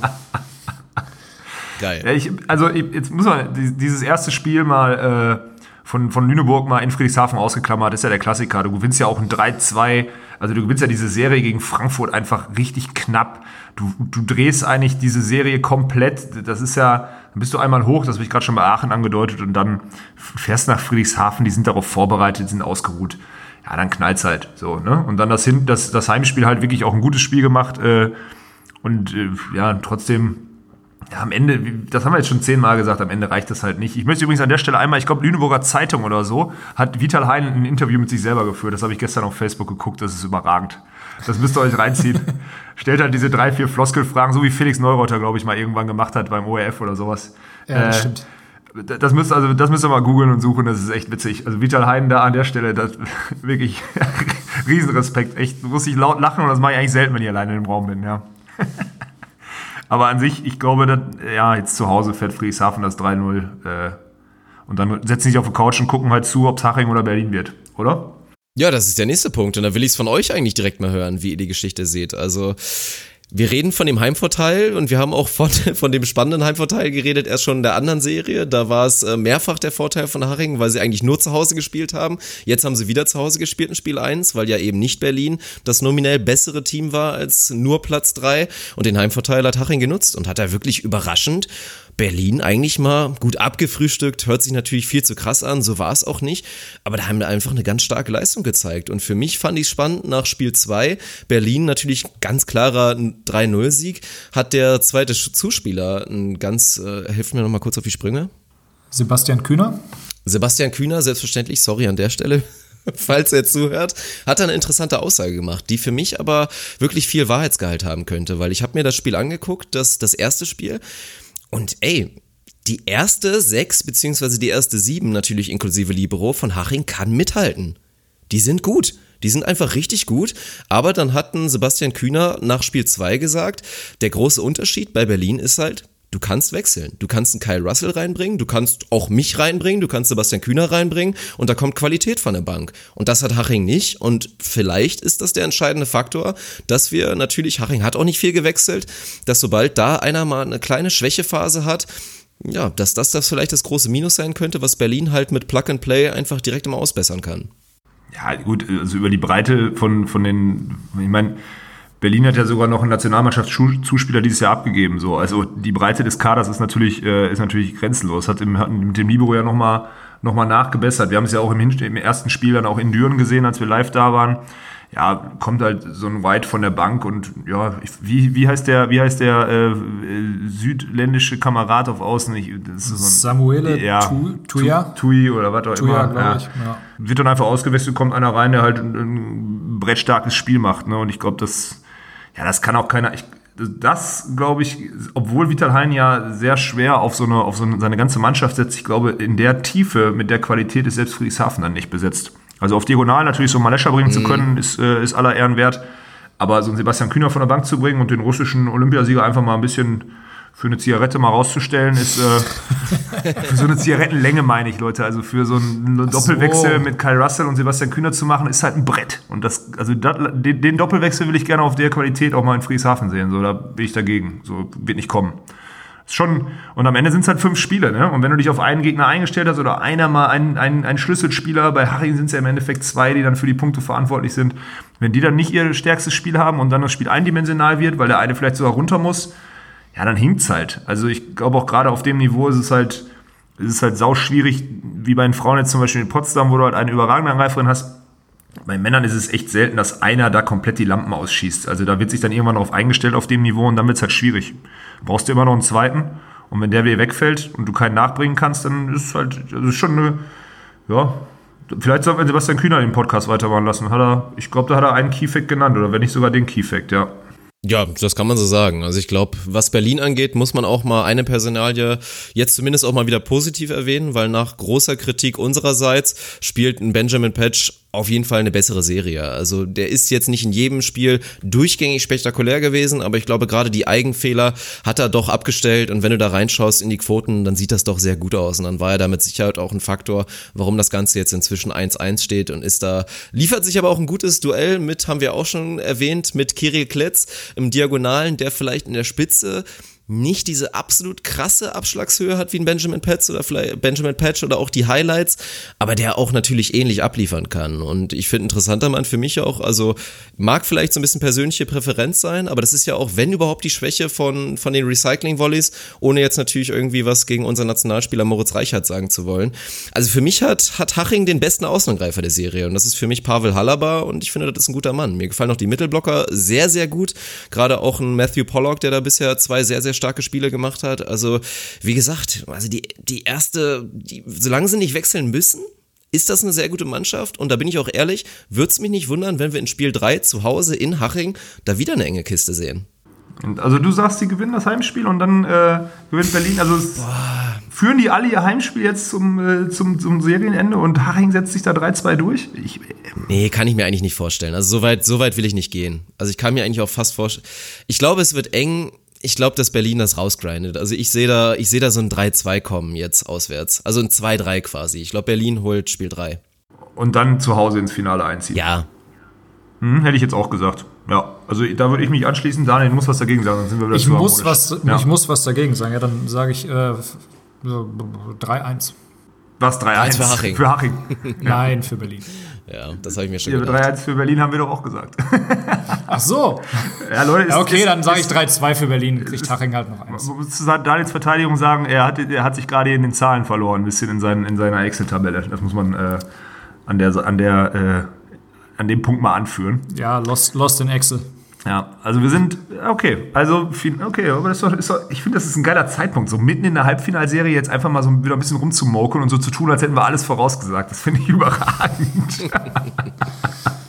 ja, aber ich glaube, Lüneburg, Friedrichshafen, ich glaube, den Baum haben wir genauso vorausgesagt. Da muss man jetzt an der Stelle auch mal einen Haken dran machen. Wir haben gesagt, Friedrichshafen setzt sich locker durch im Viertelfinale, Lüneburg setzt sich ganz knapp durch gegen Frankfurt. Ich war bei Frankfurt. War spielt dann, ja. ja, und spielt dann im Halbfinale, egal ob sie gegen Frankfurt oder Lüneburg spielen, äh, bringen sie das Ding nach Hause und das wird jetzt auch passieren. Ja. So. Und jetzt Berlin-Haching. Ich, ich, also ich sag, die Serie geht 3-1 an Berlin und äh, mit dem Auswärtssieg jetzt. Weil ich, das war jetzt auch, das letzte Spiel war halt auch deutlich, muss man einfach mal sagen. Also in Berlin jetzt, äh, da hat man dann schon einen Qualitätsunterschied gesehen. Wenn halt bei Haching was wegbricht, dann äh, bricht es halt auch zusammen direkt. Und dann, äh, dann setzt sich da Berlin durch. So, da ja, dann werden wir mal schauen. Und dann werden wir vielleicht dann auch in einer kommenden Episode mal drüber reden. Genauso wie das in der NBA ständig ein Thema ist, brauchen wir eine Playoff-Reform? Da haben wir uns ja auch schon mal ein bisschen drüber unterhalten. Mhm. Müssen wir da vielleicht ein bisschen was ändern? Macht das alles so Sinn? Ist doch langweilig. Da setzen sich wieder alle durch, wie erwartet. Abgesehen jetzt von Dresden, die übrigens ja auch da schon mal direkt attackiert haben und eine ja, vermeintliche Schwachstelle jetzt direkt mal mit Lenker Dürr als Liberer für die nächsten zwei Jahre, kann man erstmal sagen, Gratulation für die Verpflichtung. Richtung. Ja. Das macht die auf jeden Fall besser. Also Dresden will in der nächsten Saison auf jeden Fall wieder ein bisschen mehr zeigen. Das ist auf jeden Fall schon mal eine Ansage mit der Verpflichtung. Aber das ist das Ding. Werden wir mal schauen. Ich denke mal, wir werden, wie gesagt, in den, von den Finalspielen berichten und dann wird uns auf jeden Fall ein spannendes Finale bevorstehen. Also so ist ja nicht. Also wir sehen da jetzt nicht, abgesehen davon, dass wir Friedrichshafen sehr, sehr stark sehen, sehen wir auch da bei den Männern nicht das Potenzial, dass wir da zwei Serien kriegen, die da 3-0 weggerutscht werden und am Ende war alles für die Katz. Nee, das nicht. Ich möchte übrigens eine, eine Thematik, äh, weil du da gerade selber so ein bisschen. Wir, ich, also, stopp, wir sind jetzt mit der Halle durch, ne? Soweit. Ja. Oder? Ja, gut. Dann möchte ich einmal kurz off-topic was machen. Ähm, ich habe mir letzte Woche habe ich mir die Verabschiedung von Dirk Nowitzki bei seinem letzten Heimspiel angeguckt, Dirk. Hast du bestimmt auch gesehen, oder? Das habe ich gesehen, ja. Ich, da muss ich ehrlich auch jetzt äh, auch auf die Schande hin, dass ich so ein bisschen meinen Nimbus als starken Mann breche. Ey, da hatte ich echt Tränen in den Augen. Das war heftig, oder? Ja, es war auf mehrere Arten und Weisen schön. Also erstmal die Verabschiedung in Dallas, wirklich sein, sein letztes Spiel und da müssen wir ja gar nicht, also gut, man muss es schon vielleicht ein bisschen erklären für, für Fachfreunde in dem Sinne, aber das ist ja das Schöne, dass eigentlich jeder deutsche Sportinteressierte mitbekommen hat, was, was Dirk Nowitzki sich da wirklich erarbeitet hat und dass der eine Statue gebaut bekommt in Dallas, ist wirklich sowas von verdient. Das passiert zwar auch bei anderen Personalien, aber Dallas und Dirk Nowitzki, das steht wirklich füreinander und die Menschen sind ihm dankbar, er ist der Franchise dankbar und von daher war der Abschied schön Andererseits war es aber eigentlich auch genauso schön. Sein wirklich letztes NBA-Spiel hat er ja in San Antonio absolviert bei den mhm. Spurs und was er da für einen Respekt entgegenbekommen hat, auch die haben dann eine schöne Montage zusammengestellt. Der Trainer hat nochmal Applaus geklatscht, wirklich, als Nowitzki dann seine 30 Punkte voll gemacht hat, dann nochmal kurz vor Schluss und das war einfach wunderschön zu sehen. Also das hat ihn, glaube ich, auch nochmal richtig getroffen und da hat er ja auch nochmal Rotz und Wasser geheult, wirklich vorm Spiel, als er die Montage lief. Also war schön zu sehen. Traurig, dass so eine Größe abtritt, aber wenn man ihn zumindest Richtung Anfang der mal auf dem Platz gesehen hat, dann ist das auch langsam angebracht. Aber großartige Karriere und, und schöne Momente. Und finde ich auch immer geil, dass dass so eine Person es dann auch schafft, diese ganzen Sportarten wieder zu verbinden. So, nicht jeder ist NBA interessiert, aber zu Recht kriegen alle diese Geschichte mit und das finde ich geil. Ja, bitte, also Dirk Nowitzki, Entschuldigung, ist ein outstanding Sportler auf der ganzen Welt. Also jeder, ja. auch jeder, wenn du sagst, wenn du in den USA bist und aus Deutschland kommst, dann sagen alle, oh, Dirk Nowitzki ist so ein genialer Typ und so weiter und so fort. Also der ist ja der ist da einfach eine Marke und das zu schaffen in, in einer der, der amerikanischen Lieblingssportarten. Also ich war, das war wirklich so ein emotionaler Moment für mich. Sorry, wenn ich jetzt alle Volleyball-Liebhaber langweile. Daniel pennt auch schon fast ein, aber nee, das war, ich wollte das einfach nur mal angesprochen haben, weil das gerade so, kam gerade so in meinen Kopf.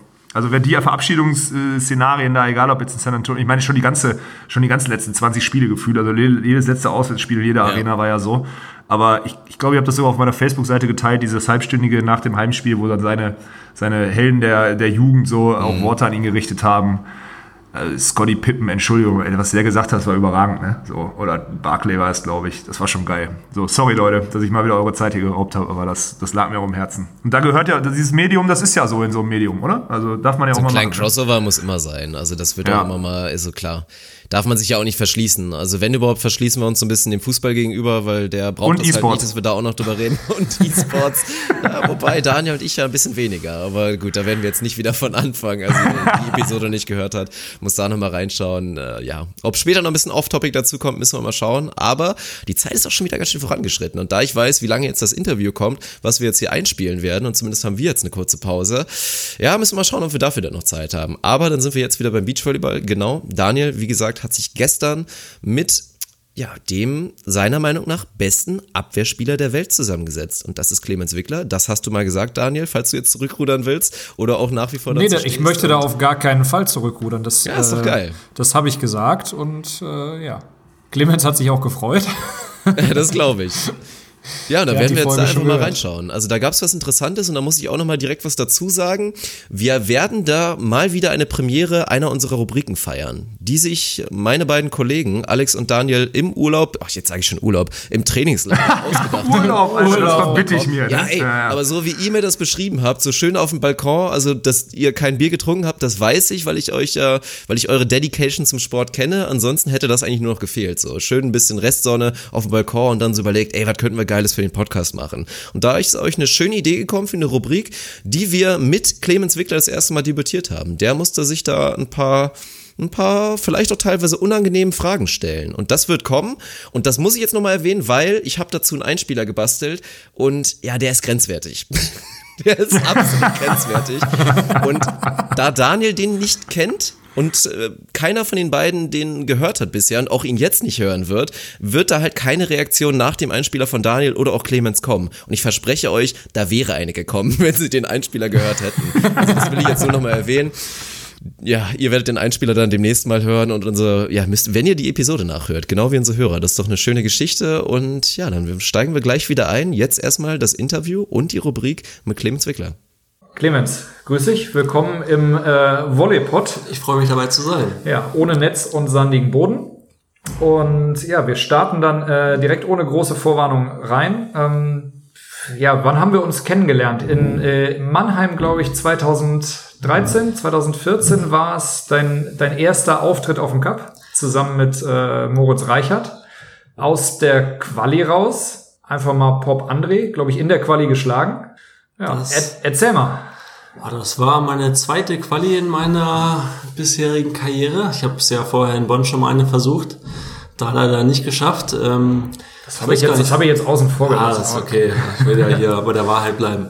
Ich weiß gar nicht, haben wir uns da schon kennengelernt, ist äh, meine Gegenfrage. Ich bin mir nicht Kenn, sicher. Kennengelernt nicht, aber so das, das erste Mal, dass du da auf dem, auf dem Tourbildschirm aufgetaucht bist. Ja, so, doch, das ist ich, richtig. richtig zu ja. ja, das hat auf jeden Fall riesen Spaß gemacht. Wir sind ohne Erwartungen in das äh, Turnier reingegangen und dann gegen Pop André zu spielen, das sind ja Hallenlegenden. Ähm, hat erstmal riesen Spaß gemacht und dann auch noch zu gewinnen, umso schöner. Ähm, dann die Quali noch zu schaffen, war, war das i-Tüpfelchen. Allerdings haben wir im Nachhinein erfahren, dass so viele Teams nicht gekommen sind, dass das eigentlich völlig egal gewesen wäre. Hätte sowieso gereicht. Es hätte am Ende sowieso gereicht, aber mit Siegen das zu schaffen, ist natürlich besser. Natürlich, man verdient sich sowas immer gerne selber, als das, äh, so als das äh, geschenkt zu bekommen. Äh, ja, von da aus eigentlich eine vermeintlich steile Karriere, möchte ich mal sagen. Ähm, erzähl doch mal in groben Zügen so die Meilensteine, ähm, die sich für dich ab da ergeben haben. Ich hatte in meiner Karriere, würde ich sagen, was ähm, Turniere oder die Turniere, die ich spielen kann, äh, sehr, sehr viel Glück. Ähm, hab eigentlich fast die deutsche Tour äh, eigentlich ganz wenig gespielt und dann bin direkt international reingekommen, da ähm, Julius Brink mit Armin Dollinger spielen wollte, sich dann aber selber verletzt hat und ich dann gefragt wurde, ob ich nicht den Part übernehmen möchte, bin dann in Trainingslager mit reingekommen. Ähm, das war für mich, würde ich sagen, das Allerwichtigste, weil ich da auch meinen immer noch Trainer Markus Diekmann kennengelernt habe, auch äh, mit Hans Vogt reingerutscht bin in dieses Trainergespann, was mir enorm viel geholfen hat und eben auch mit Armin dann erste Erfahrungen auf der World Tour sammeln konnte, ohne überhaupt ähm, deutsche Tour gespielt zu haben. Ich glaube, ich habe deutlich mehr internationale Turniere als Turniere auf der deutschen Tour gespielt. Ich habe jetzt, ich hab jetzt nicht nachgezählt, aber äh, ja, direkt in dem, in dem ersten Jahr findet man auch direkt internationale nationale Teilnahmen, genauso wie du es wie du's sagst. Und ja. äh, ich glaube, das war für mich ähm, das Wichtigste, also das für mich das Beste, was mir passieren konnte, da reinzurutschen. Wobei ich mir das auch gar nicht so leicht vorstelle, also diesen, diesen Sprung eigentlich ja von Quali und dann einmal Hauptfeld schnuppern und dann direkt, okay, dann spiele ich jetzt halt international. mein Partner hat genug Punkte. Ich habe mir, da, ich hab mir da gar nicht überhaupt keine Gedanken drüber gemacht. Ich habe in den Anfängen einfach ähm, gespielt und wollte da Bock dran haben. Wo ich spiele, war mir dann, ich glaube, in den ersten in den Anfängen gar nicht so richtig bewusst, dass ich da mich teilweise auch schon mit den Besten messen konnte. Habe ich natürlich äh, in der Regel verloren die Spiele, aber wenn man mit den Besten spielt, wird man selber besser.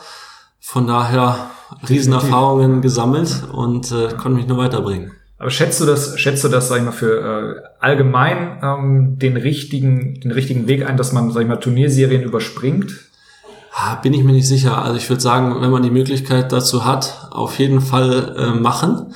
Ähm, weil, wie ich vorher gerade schon gesagt hatte, wenn man gegen Bessere spielt, wird man selber besser. Ähm, ich glaube, international auf der World Tour viel, viel stärkere Gegner kann man nicht kriegen als dort. Definitiv. Ähm, man muss, glaube ich, auch dazu sagen, normalerweise kann man diesen Weg äh, nicht gehen. Ich hatte einfach unglaublich Glück ja, in diesem Fall. Pa Partnerglück so, ich hatte Partnerglück. Ja. Damals war es auch mit der Punkteregelung noch ein bisschen anders. Wir haben, glaube ich, im ersten Jahr drei Wildcards bekommen für Grand Slam Turniere, ähm, weil eben Julius und Armin diese Wildcards bekommen hätte. Ich hatte noch eine von der ähm, Weltmeisterschaft U19 nicht gewonnen hatte, die durften wir auch noch nehmen. Von daher, wir wären normalerweise in die Turniere gar nicht reingekommen. Also doppeltes Glück, würde ich sagen. Ja. Ja, aber, aber dann tatsächlich ja auch auf, auf Anhieb nutzen können. So, also es ist ja nicht so, dass ja. du sagst, wir haben dreimal Glück gehabt und äh, dann ging es danach erstmal wieder abwärts. Ja, wir haben auch mal Spiele gewonnen, so ist das nicht. Ähm, jetzt keine mega Ergebnisse erzielt. Ich glaube, unser Bestes war ein neunter Platz auf einem Open, Grand Slam 17. Also wir haben auch mal Spiele gewonnen, aber den Großteil schon verloren. Also es wäre vermessen gewesen, dann da direkt äh, Nein, nein, das stimmt. aber äh, es war auch nicht so, dass, sie, dass sag ich mal, diese Vorschusslorbeeren da äh, Perlen vor die Säue gewesen wären. Das hoffe ich, dass das nicht so war. Nö, also spätestens, spätestens jetzt zeigst du ja, äh, dass das äh, durchaus angemessen äh, ist. Und ähm, ja, auf dem Papier würde ich sagen, war, glaube ich, äh, in Ostra war der fünfte Platz so ein bisschen ähm, der Durchbruch ja für euch.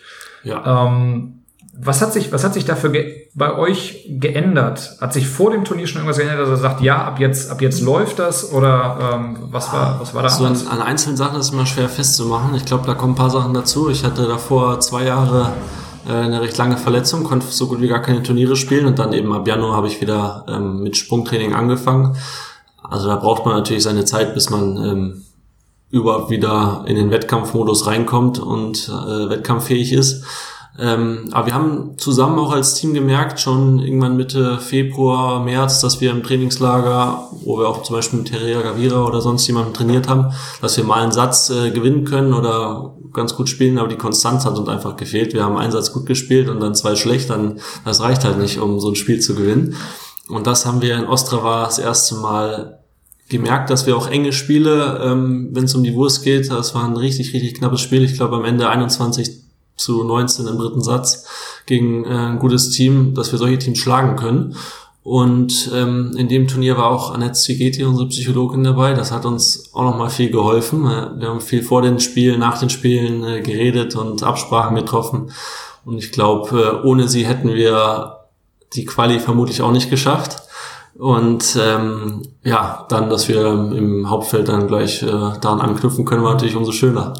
Ja, das ist also definitiv starke Leistung und, und starke Teamarbeit, muss man ja dazu auch sagen. Also ja. gar nicht nur von, von den, von euch beiden, die auf dem Feld stehen, sondern nee, auch vom, vom, Team drumherum. Und ich glaube, das nimmt man außen gar nicht so sehr wahr, wie viel, wie viel diese psychologische Komponente ähm, da tatsächlich ähm, ausschlaggebend sein das kann. Und das, also so wie du sagst, war es dann wahrscheinlich eher wirklich eine mentale Komponente, die euch zur Stabilität verholfen hat? Ja, würde ich schon so, so sagen. Also also da können natürlich noch viele andere dazu. Martin, unser Trainer, der macht unglaublich gute Taktiken, ähm, was uns enorm weiterhilft für die Spiele. Da hat man einfach so ein paar Infos über die Gegner, in welchen Situationen er welche Bälle spielt. Das stimmt auch zu 90 Prozent. Ähm, da kann man sich drauf verlassen. Macht man noch mal ein, zwei Punkte mehr im, im Satz. Ähm, genau, Physiotherapie, das sind alle, alle Leute, die da auf dem Turnier dabei sind, sind enorm wichtig für uns. In Ostrava vielleicht der, der Keypoint Annette, die dabei ja. war.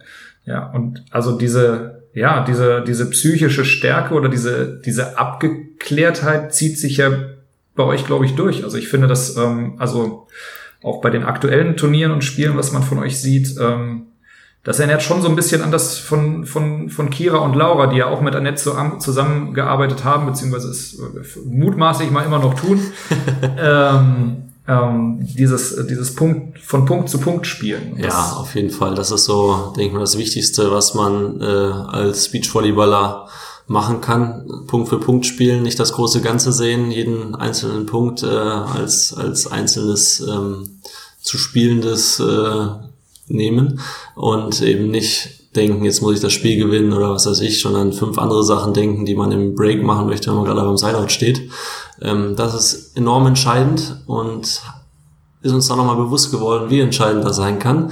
Ähm, genau, und wir haben, glaube ich, einfach so einen Knacks gebraucht, dass wir so ein Spiel gewinnen können und dann, ja, dann läuft das irgendwann auch von alleine oder zumindest besser, als wenn man die ganze Zeit so ja. knappe Spiele verliert. Irgendwann muss man halt eins gewinnen. Ja, definitiv. Was denkst du auch immer, ist ja vergebene Liebesmühe hier. Wann, so ist es. Wann äh, kann ich dann endlich mal mit dem letzten Punkt dann auch nach Hause gehen? Ja. Äh, du hast ja eben schon, schon ein paar Namen genannt. Ähm, würdest du sagen, dass du ähm, so ein oder zwei Men Mentoren hattest oder hast, die, die dich äh, in deiner Karriere begleiten? Ja, ich würde sagen, mein größter Mentor ist Markus äh, Diekmann. Der begleitet mich jetzt schon seit fünf Jahren, glaube ich, seit ich im Beachvolleyball bisschen mehr unterwegs bin. Ähm, der würde sagen, ist die wichtigste Person in meiner Karriere. War natürlich auch viele andere wichtige, aber ihn würde ich da wie habt ihr. Wie habt ihr, äh, wie habt ihr zusammengefunden, frage ich jetzt einfach. Das war eben die, ähm, wir hatten so eine Sichtung für, ich weiß gar nicht, was das für eine Sichtung war, also auf jeden Fall fünf Jahre her, ähm, waren viele Jugendspieler dabei, eben die Größen des deutschen Beachvolleyballs, Jürgen Wagner, äh, Markus Diekmann, Hans Vogt waren alle dort, haben sich die Jugendspieler angeguckt und das war eben die Phase, wo Julius Brink verletzt war und im Anschluss hat mich Markus gefragt, ob ich nicht mit Armin ähm, ins Trainingslager gehen möchte. Und so haben wir dann eben zusammengefunden. Hast, hast du dich anständig präsentiert auf der, auf der Sichtung? Hoffentlich, anscheinend. Ja, jetzt, äh, jetzt haben wir ja relativ viel, sag ich mal, über, über Vergangenes äh, gesprochen. Und eine Frage, die sich, wir haben ja, äh, sag ich mal, über den Volleypod gefragt, was wollen die, was wollen die User auch wissen, oder unsere, unsere Hörer Wichtige. besser gesagt, was wollen die wissen? Ähm, und da war unter anderem die Frage, wie schätzt du deine Chancen in Hamburg ein? Das ist äh, eine sehr schöne Frage. Danke an diese Frage erstmal. das ja, ist ja also Hamburg. Äh, ja, also es ist Heimspiel, ähm, wiederkehrendes Heimspiel nach dem Final, äh, nach dem äh, ja. World Tour Final letztes Jahr. Ja, ich finde, das ist eine sehr schwere Frage. Also wir haben gemerkt, was so eine so eine Kulisse ausmachen kann, wenn so ein ganzes Stadion hinter einem steht. Das ist eben beim World Tour Final. Ich glaube, wir waren krasser Außenseiter letztes Jahr und haben doch einige Spiele gewinnen können, was eben nicht richtig zu erwarten war. Ähm, von daher, der Heimvorteil ist auf jeden Fall auf unserer Seite. Ähm, allerdings ist in der Weltspitze in meinen Augen gerade so, dass einfach 20, 25 Teams äh, gibt, wo also Pausnamen, Molsorum oder Krasilnikov, Stojanowski, die mehr Spiele gewinnen als andere, aber ähm, da kann jeder jeden schlagen und dann ist das tagesformabhängig oder hängt von vielen Faktoren ab, ähm, wie weit man dann kommt. Man kann unglücklich ausscheiden relativ früh und ist, was weiß ich, 17., 9. Ähm, aber es kann natürlich auch ein bisschen weitergehen, was schön wäre und auch ja. äh, irgendwo träumt man natürlich davon. Ja, also ich äh, drücke dir auf jeden Fall die Daumen. Das äh, ja, letztes Jahr hat auf jeden Fall Lust auf mehr gemacht und ähm, oh, wird, auch. schon, wird schon schief gehen. Und du warst ja von verschiedenen Faktoren abhängig und das, äh, was unsere äh, Volleypod-Hörer natürlich dann auch mit beeinflussen können. Genau, die können ins Stadion kommen. Dass da Stimmung im Stadion ist. So, daran soll es nicht scheitern. So, und wir haben noch eine, noch eine kleine neue Kategorie vorbereitet, die oh, wir heute das, äh, das erste Mal mit dir einstudieren. Und ähm, Dazu hören wir uns jetzt einfach mal kurz den Einspieler an und dann erkläre ich dir, wie das Ganze funktioniert. Alles klar. Let's get ready to rumble! Hey Marc, wer ist der Coolste hier? Du nicht. Halt, stopp! Das bleibt alles so, wie es hier ist. Und es wird sich hier nichts dran rütteln. Ah, Junge, du hast dich nicht unter Kontrolle, Junge. Das ist verrückt. Ja, wenn er ballern will, keine Ahnung. Ich baller gerne, ne? ready for this?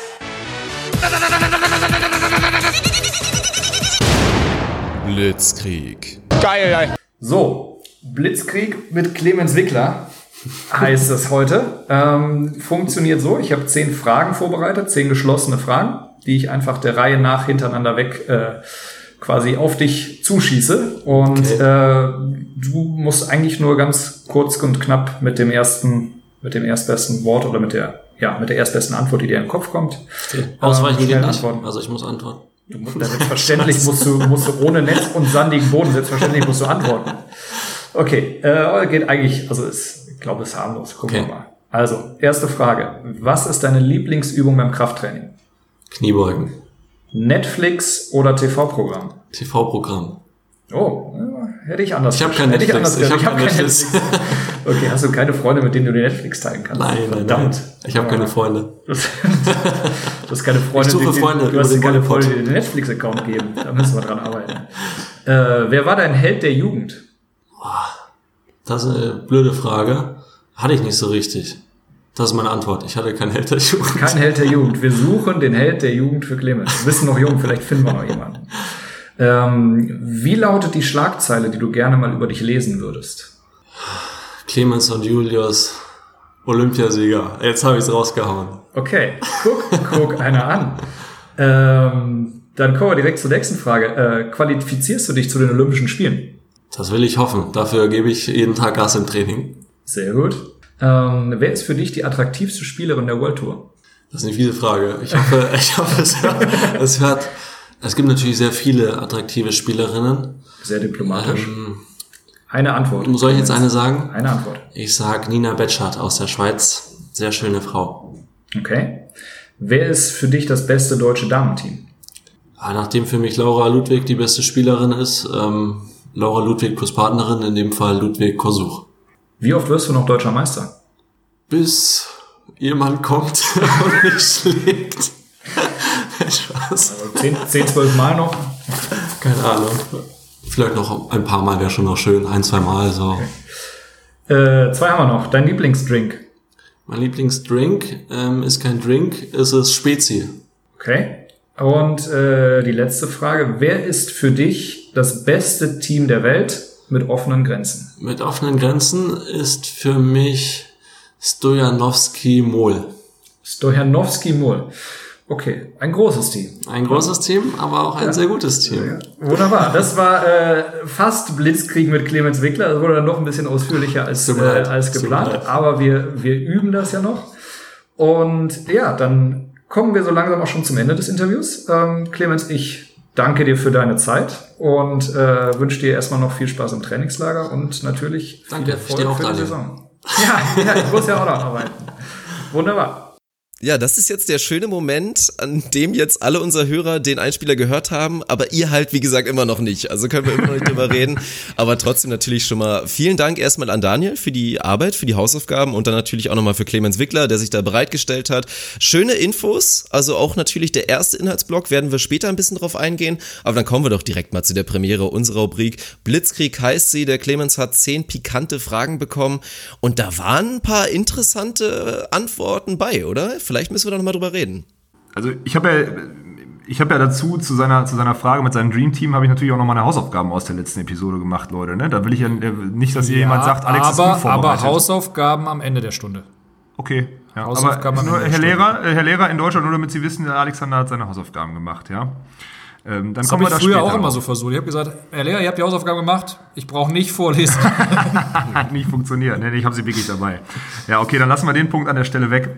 Ich möchte direkt das Frauenthema aufgreifen, wenn das okay ist.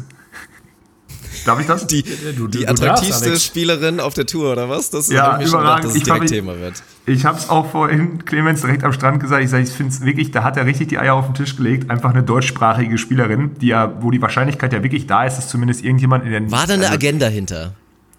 Das war, nein, das, also das glaube ich nicht. Also das ist einfach, ich habe auch noch mit ihm gesprochen, er sagte, wieso ist doch einfach eine hübsche, schöne Frau. Ich muss mal an der Stelle auch, Nina Betschart ist wirklich eine hübsche Frau, kann man einfach so sagen und äh, alles in Ordnung. Aber es ist halt auch, es wäre einfacher gewesen, keine Ahnung, irgendwas Russisches oder Amerikanisches zu sagen, weil die hätte es ja sicher nicht rausbekommen. So, ne? damit, damit wirst du wahrscheinlich auf der Tour nicht mehr konfrontiert werden. Genau, und jetzt Mit wird das. Nina, mal gucken. Ja, also es könnte zumindest. Wie die beiden so sich schmunzelnd begegnen. Genau, ja. Also, da will ich auf jeden Fall ja. mal Updates bekommen. Das ist doch schön. Was für eine Tragweite die ganze Geschichte ja schon hat. Genauso soll es sein. Ja, ne, wir sind über die Landesgrenzen hinaus. Also das, ich, das ist schon mal, das ist schon mal Fakt. Also auch hier äh, Gabriel du Kiesling. eben mit den mit den Schweizern zusammen. Ne? Ja, Gabriel Kiesling hat auch gesagt hier, Freunde, äh, das ist äh, großer Sport. Äh, also es ist ja, anscheinend äh, gibt es da Zielgruppe. Also wir bilden uns das nicht ganz ein, dass es interessanter Stoff ist, den wir hier, äh, den wir hier verbreiten. So. Ja, Wisst ihr, was ich auch was ich auch krass finde? So TV, ne? Ich habe kein Netflix. Ey, Clemens, Alter. Alter. Ey, wie hinter Mond kann man denn leben? Wer hat denn bitte kein Netflix? Und also, ja. das ist. Nee, stopp mal, wer hat denn kein Netflix, der 200 Tage im Jahr im Ausland ja. und in Hotels und an Flughäfen das hängt? So, Junge, ja, du hast letztes Jahr 100.000 Dollar Preisgeld gewonnen. 100.000 Dollar Preisgeld gewonnen. Kauf dir für 120 Euro im Jahr das scheiß Netflix-Abo, Alter. ich meine, was machst du denn sonst den ganzen Tag? Gut, neben Podcast hören natürlich, ist ja klar. Ne? Muss man sagen, Clemens, äh, Fan der allerersten Stunde, ne? Also, fleißiger, fleißiger Podcast-Hörer, ja. Ja, aber trotzdem. Junge, was, was ist mit dir? So. Ist die Antwort, die mich am meisten schockiert hat, tatsächlich. Ja, Vielleicht weniger als die Frauenthematik. Aber da müssen wir, glaube ich, dann direkt mal uns den jetzt mal am Strand und äh, dann dann legen wir mit ihm zusammen, legen wir ein Netflix-Abo an. Dann wird er da verhaftet, muss er einmal seine Kreditkarte da hinlegen und dann kriege ich ein Abo. Ja, ganz ehrlich, Clemens, ich, also, wenn, wenn es so, wenn es so hart ist, ich spendiere dir Netflix-Abo. Das, das kann klar. ich mir wieder angucken, ey. Das, das ist echt so schrecklich, ey. ja, das, sind, das waren so meine Shocking Moments. Also Netflix und Frauen, alle anderen Themen waren ja, ja aber dann müssen wir doch nachhaken. Oder? Also eigentlich, wir brechen jetzt ausnahmsweise mal die Regel, weil das Prinzip von unserer Rubrik Blitzkrieg ist natürlich, dass eine Person sich der stellen muss. Und natürlich wird es auch mal der Fall sein, dass hier Daniel auf dem Hotseat sitzt oder auch Alex mal auf dem Hotseat sitzt und dann mal zehn oder. Fragen bekommt. Oder auch Dirk. Oder auch ich eventuell mal. Da werden wir auch mal schauen. Aber dann müssen wir jetzt, weil du natürlich da irgendwie deine Einsprüche gegeben hast, müssen wir da, glaube ich, mal direkt nachhaken. Also, ich glaube, jetzt wollen es wirklich alle wissen und du kannst es eigentlich nicht mehr verheimlichen. Jetzt musst du auch mal wirklich blank ziehen und sagen, wer, wer ist es denn deiner Meinung nach, wenn es nicht die, die Kandidatin vom Clemens ist? Ach so, Netflix. Ja, ja. Kann ich eventuell auch Netflix. Also, ich glaube, wir haben ähnliche Gründe. Ich, bei dir könnte es sein, dass deine Freundin im Hintergrund irgendwie noch zuhört, weil die ja auch gerade bei euch in Spanien ist, also Alex Freundin. Und ich würde mich auch ungern äußern, weil das könnte daran liegen, dass hier das Tür-Wohnzimmer Richtung Flur offen ist und meine Frau hier auch gerade noch ist. nee, also ich habe, also da werde ich jetzt kein Problem mit. Ich habe das Witzige ist, ich habe das vorhin schon dann am Strand ein bisschen besprochen. Und ich habe mich da ehrlich gesagt mal in der Lebensphase äh, exzessiver mit beschäftigt. So, ich persönlich bin auch, also ich finde, das, das denken ja auch immer alle, boah, das ist echt ein Thema, da kann man echt mal drüber sprechen. Das denken immer alle und jeder, der dann Beachvolleyball nicht kennt, denkt, ah, aber ist ja wenigstens die Mädels sind ja alle knackig und so, ne? Ey, Leute, das ist so Arbeitskleidung, ne? Also ich, Vielleicht kommst du am ersten Turnier des Jahres mal so hin und denkst, ach guck mal, wieder viel nackte Haut und du guckst auch, also das klingt jetzt doof, das ist fast so eine Fleischbeschauung, guckst mal, wer im Winter mehr im Kraftraum war. Aber das machst du auch bei den Männern wohlgemerkt. So, äh, guckst auch, ob der äh, Marco Krattiger jetzt wieder mit dickeren Bizeps hat oder so endlich an seinen kein Oberkörper im Krafttraining äh, Regel gehalten hat. ähm, also das ist wirklich äh, eher so eine Fleischbeschauung, muss man ganz klar sagen, wirklich und nicht auf sexueller Ebene so. Äh, deswegen, ich halte mich da echt seit Jahren ziemlich, ziemlich zurück. Boah, ich fand früher Kinga Kolosinska, mittlerweile Wojtaschick, eine polnische Spielerin, die fand ich mega heiß. Also, Noch nie gehört, das muss ich jetzt nachgoogeln. Nee, Kolosinska. Äh, aber auch ganz früher in diesen Jugendzeiten, da fand ich die, da war das wirklich so eine, so eine Aha-Spielerin. Weil die war, die war schön trocken trainiert, so trocken im Sinne von kaum Fett, aber hatte halt trotzdem noch Kurven. Das haben ja viele da nicht und das fand ich eigentlich ganz. Da mache ich kein Hehl draus. Da habe ich auch noch nie ein Hehl draus gemacht. Die fand ich immer sehr attraktiv so. Aber boah, jetzt gerade aktuell äh, schwierig, muss ich ehrlich sagen. Also das ist meine ehrliche Meinung. Ich habe da, ja. Für mich, für mich ist es gerade auch schwierig zu beantworten, weil ähm, klar, ich habe äh, World Tour hier und da gesehen, aber ich habe die so gut wie alle noch nicht persönlich gesehen, sondern halt über irgendeinen äh, verpixelten Streamer normalerweise mit, äh, mit Kappe, Sonnenbrille und äh, gut, Bikini hin oder her. Ähm, ja, also ich kann, ja, Joy Stubbe habe ich. Äh, habe ich auf Instagram gesehen, sagst hab du dann. Hab ich, hab ich, ja, habe ich, hab ich auf Instagram gesehen, weil die mit, äh, mit ein paar deutschen Teams ähm, unterwegs war und äh, da habe ich aber auch quasi über die deutschen Kanäle ähm, ein paar Bilder von ihr gesehen. Das ist, eine, äh, ist eine hübsche junge Frau. Ja, das aber ist so, da, da, bin ich zum Beispiel nicht so Fan von. Aber es gibt viele, die das sagen, auch auf der deutschen, auf, auf, nicht auf der deutschen Tour, auf der internationalen Tour. Also die hat schon für Aufregung gesorgt, aber so ein bisschen Wolltest du das Clemens nicht auch in den Mund legen? Ja, Clemens hat das, glaube ich, auch schon mal ge ge geäußert, so. Aber Ah, Dirk, das ist so ein Thema, da, da unterhält man sich natürlich drüber, aber es ist echt nicht so krass, wie sich das wahrscheinlich da draußen viele vorstellen. Also wirklich, da ist auf der deutschen Tour zum Beispiel mehr gucken und machen und tun und hier mal. Also auch international, das, da gehen die Leute da zur Arbeit. Und ich, oh, da muss ich eine Geschichte erzählen. Ich glaube, wir überziehen heute, ich habe so viel zu erzählen. ähm, aber ist mir so, egal, ich vorher, bin auch seit der ersten überlegt, Sekunde. Was, was, haben wir denn heute für Themen? Nee, ich bin seit der ersten Sekunde und ich vermisse äh, gerade den Dirk ja so ein bisschen. Ne? Daniel kann jetzt schon wieder nach Hause fahren, den habe ich schon wieder über, aber Dirk vermisse ich so ein bisschen. ja, du mich auch. Ja, aber auch nur, weil wir hier uns äh, seit, seit ja, knapp einer Stunde 20 ins Gesicht atmen. Boah ja, wenigstens haben wir nichts Ekliges vorher gegessen, das war noch okay. Äh, ich habe den Faden verloren, ich weiß nicht, worüber ich reden wollte, sorry Leute. Du wolltest eine Geschichte erzählen, professionell. Du irgendwas erzählen, hast jetzt schon wieder Ah ja genau, jetzt habe ich es, jetzt habe ich es. Nein, pass auf, folgendes. Es ist total interessant, du siehst die Mädels, oder sagen wir mal, die spielen vor dir, so, und du... Äh, du musst halt auf diesem Feld irgendwie beobachten und die stehen da halt gespreizt in ihren knappen Höschen einfach vor dir und du guckst halt nicht hin, das interessiert dich nicht mehr, weil es einfach so Berufskleidung ist, ja. Aber die sind dann nach ihrem Spiel fertig und sitzen auf ihrer Bank und wickeln sich dann ihr Tuch so um und dann blitzt aus dem Tuch, weil das so am Bein runterfällt, so ein bisschen Oberschenkel raus. Da guckst du hin und fühlst es irgendwie interessant, weil du denkst so, so eine Art Rock kann ich so dran gucken. Also das ist völlig behindert, ich weiß, und das habe ich auch schon vielen erzählt und die haben mir jetzt alle nicht geglaubt, aber es ist wirklich so. Du siehst die vorher gefühlt nackt vor dir und dann hat die ein Tuch um und es blitzt ein bisschen Bein raus und das löst irgendwas aus und das andere nicht. Ja, du lachst jetzt, Dirk, aber das ist. Nee, ich lach nicht, so. ich kann das nachvollziehen. Also, das ist ja, ist ja auch was dran, dass das nackt jetzt nicht immer aufregender oder vermeintlich sogar weniger aufregend ist, als wenn da irgendwie noch ein bisschen Verpackung ist. Also, das. Ja, aber da bin ich zum Beispiel im Privatleben. Im Privatleben bin ich da eigentlich anders. Aber okay, das ist jetzt schon echt sehr privat, aber ich da bin ich eigentlich sagen, anders. Ich wollte gerade sagen, wenn du irgendwann unter die, unter die Haube kommst, Alex, dann gibt's äh, als Hochzeitsgeschenk gibt's für euch beide ein Tuch. Ja, ein Tuch, genau. Tuch. Aber keine Unterwäsche, bitte. Unterwäsche ist immer so, Unterwäsche ist Zeitverschwendung so, ne, bei sowas. Egal. Das ist ein anderer Podcast, den wir noch machen wollten eigentlich. Fürs Protokoll wollte ich nur noch mal sagen, dass ich mich natürlich auch gerne über attraktive Männer auf der Tour unterhalten würde. Also so ist jetzt nicht, ne? Nicht, dass jetzt hier uns wieder Chauvinismus hier. Das hat jetzt nur mit der Frage, die Clemens sich nicht selber ausgesucht hat, scheiße, hat nicht funktioniert. nee, die hat er sich nicht selber ausgesucht. Das ah, die kam, ärgerlich. ja, ja, auf der Nummer kommen wir nicht mehr raus, Leute. Aber Wäre auch interessant, wir hätten doch Clemens auch mal fragen können. Wer ist denn der hübscheste Mann auf der Tour? Ich meine, Clemens selber sieht ja jetzt auch nicht ganz verkehrt aus, also den könnte man da vielleicht auch da irgendwie mit reinschmeißen, aber der wäre auch mal gut gewesen. Also da muss ich, da muss ich sagen, ich glaube, ich glaube, die, ich glaube, diese Frage hatte ich vorgeschlagen, aber ich glaube, unser, ich glaube, dein, dein werter Trainer hat die abgeschmettert. Mein Trainer hat die ja. abgeschmettert? Ja, wir haben, äh, da warst du, glaube ich, nicht da. Da haben wir diese, haben wir die, haben wir die Blitzkrieg-Fragen vervollständigt. Da warst du gerade nicht anwesend und äh, ich glaube, Herr Stuhlmann hat gesagt nein. Der homophobe Sack. Skandal. was, was erlaubt er sich?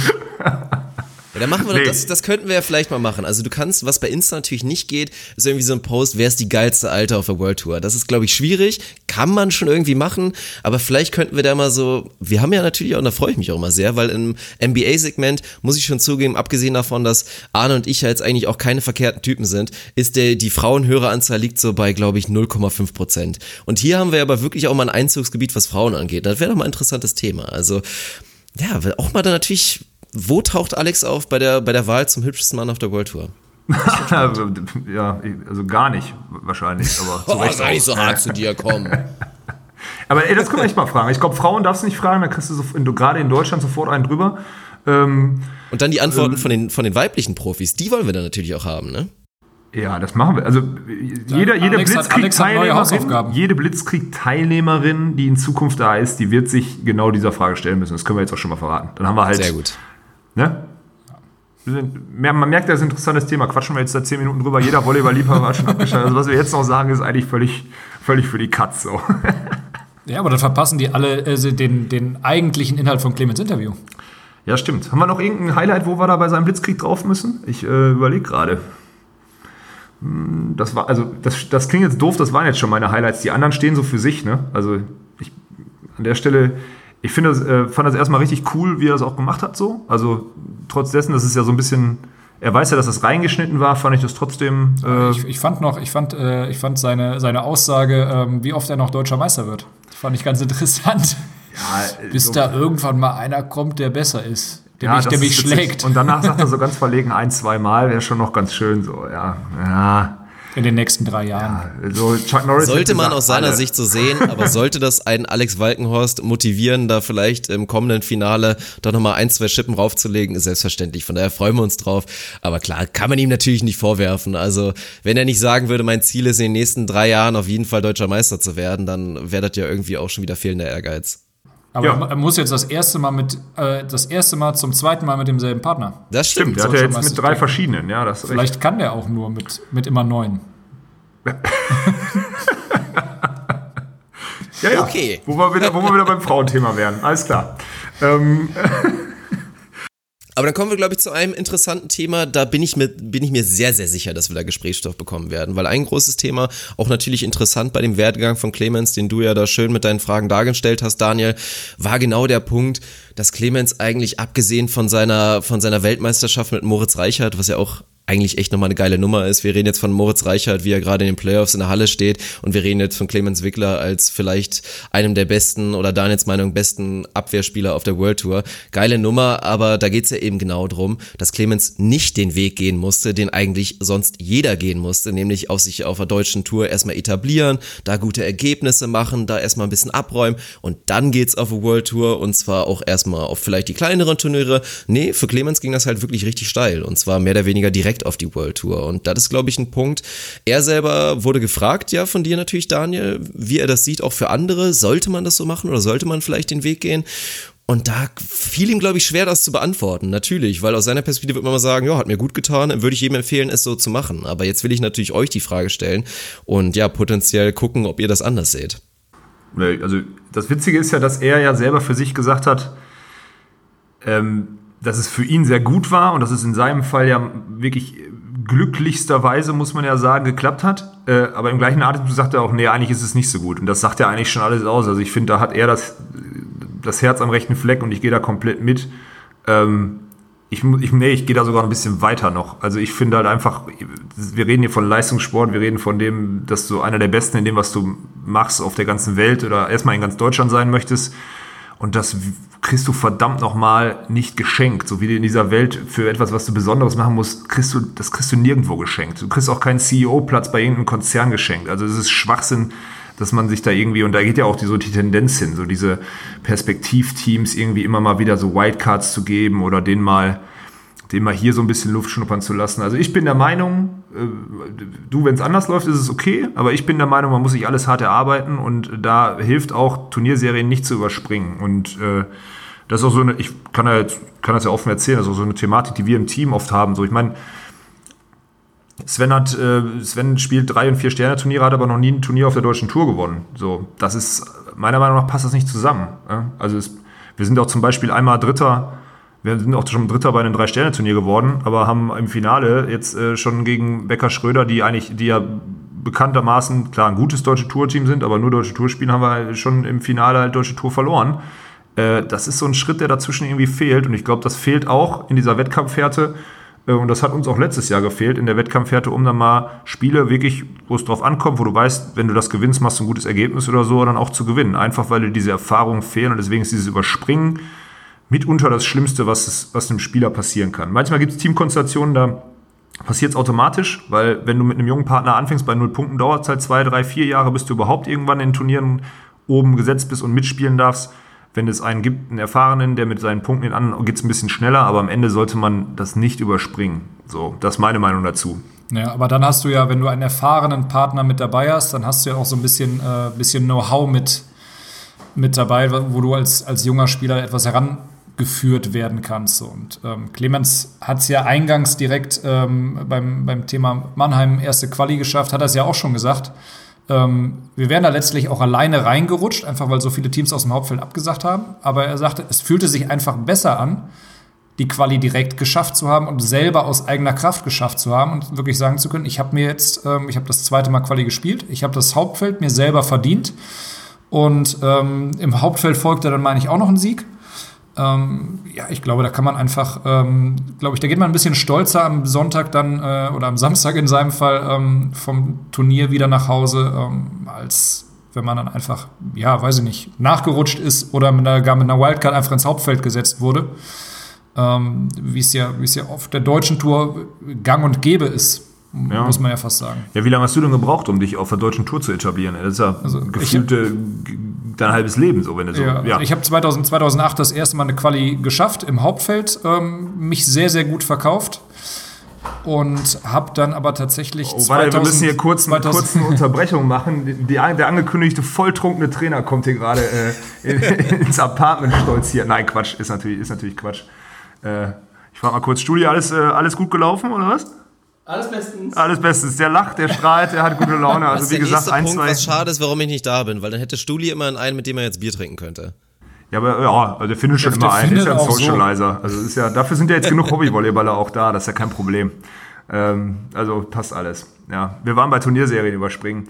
Deswegen, Daniel hat ewig gebraucht und ich habe da auch, also ich habe zum Beispiel eins, als ich mit Dennis Bergmann angefangen habe, Herren-Turniere zu spielen, der hat dann auch im ersten Jahr hat er mit mir A-Turniere gespielt äh, an Wochenenden, wo er nicht mit seinem Stammpartner gespielt hat, weil er wusste, er will nächstes Jahr mit mir spielen. Dann haben wir in dem Jahr A- und A-Plus-Turniere gespielt, haben uns da relativ äh, zügig äh, etabliert und haben dann zum Ende hin der Saison auch mal einen Cup gespielt. Gut, in unserem Fall direkt die Quali geschafft und dann das Turnier gewonnen. Dann hatten wir uns irgendwie auch verdient, deutsche Tour zu spielen, weil wir an dem Zeitpunkt dann an 8 in Deutschland waren. Aber wir haben uns das auch ein, zwei Jahre erarbeitet. Und auch Dennis Bergen ist zum Beispiel, trotz dessen, dass er eigentlich schon deutsche Tour gespielt hatte vorher, mit mir als jungen, unerfahrenen Partner ganz bewusst auch ein, zwei Schritte zurückgegangen, weil der halt diese Oldschool-Tendenz hat, man muss sich alles selber erarbeiten. Und ich bin da immer noch Freund von. Und wenn ich später mal irgendwann im Trainerjob sein werde, Leute, alle, die zu mir kommen, ich puder, euch nicht den, ich puder euch nicht den Arsch mit Wildcards so. Könnt ihr knicken. Müsst ihr euch alles selber erarbeiten. Weil am Ende, wenn du hier draußen bist und hier in Gandia am Strand zwischen den Russen, den Polen und den Norwegern bestehen musst, dann äh, kriegst du hier auch nichts geschenkt. So.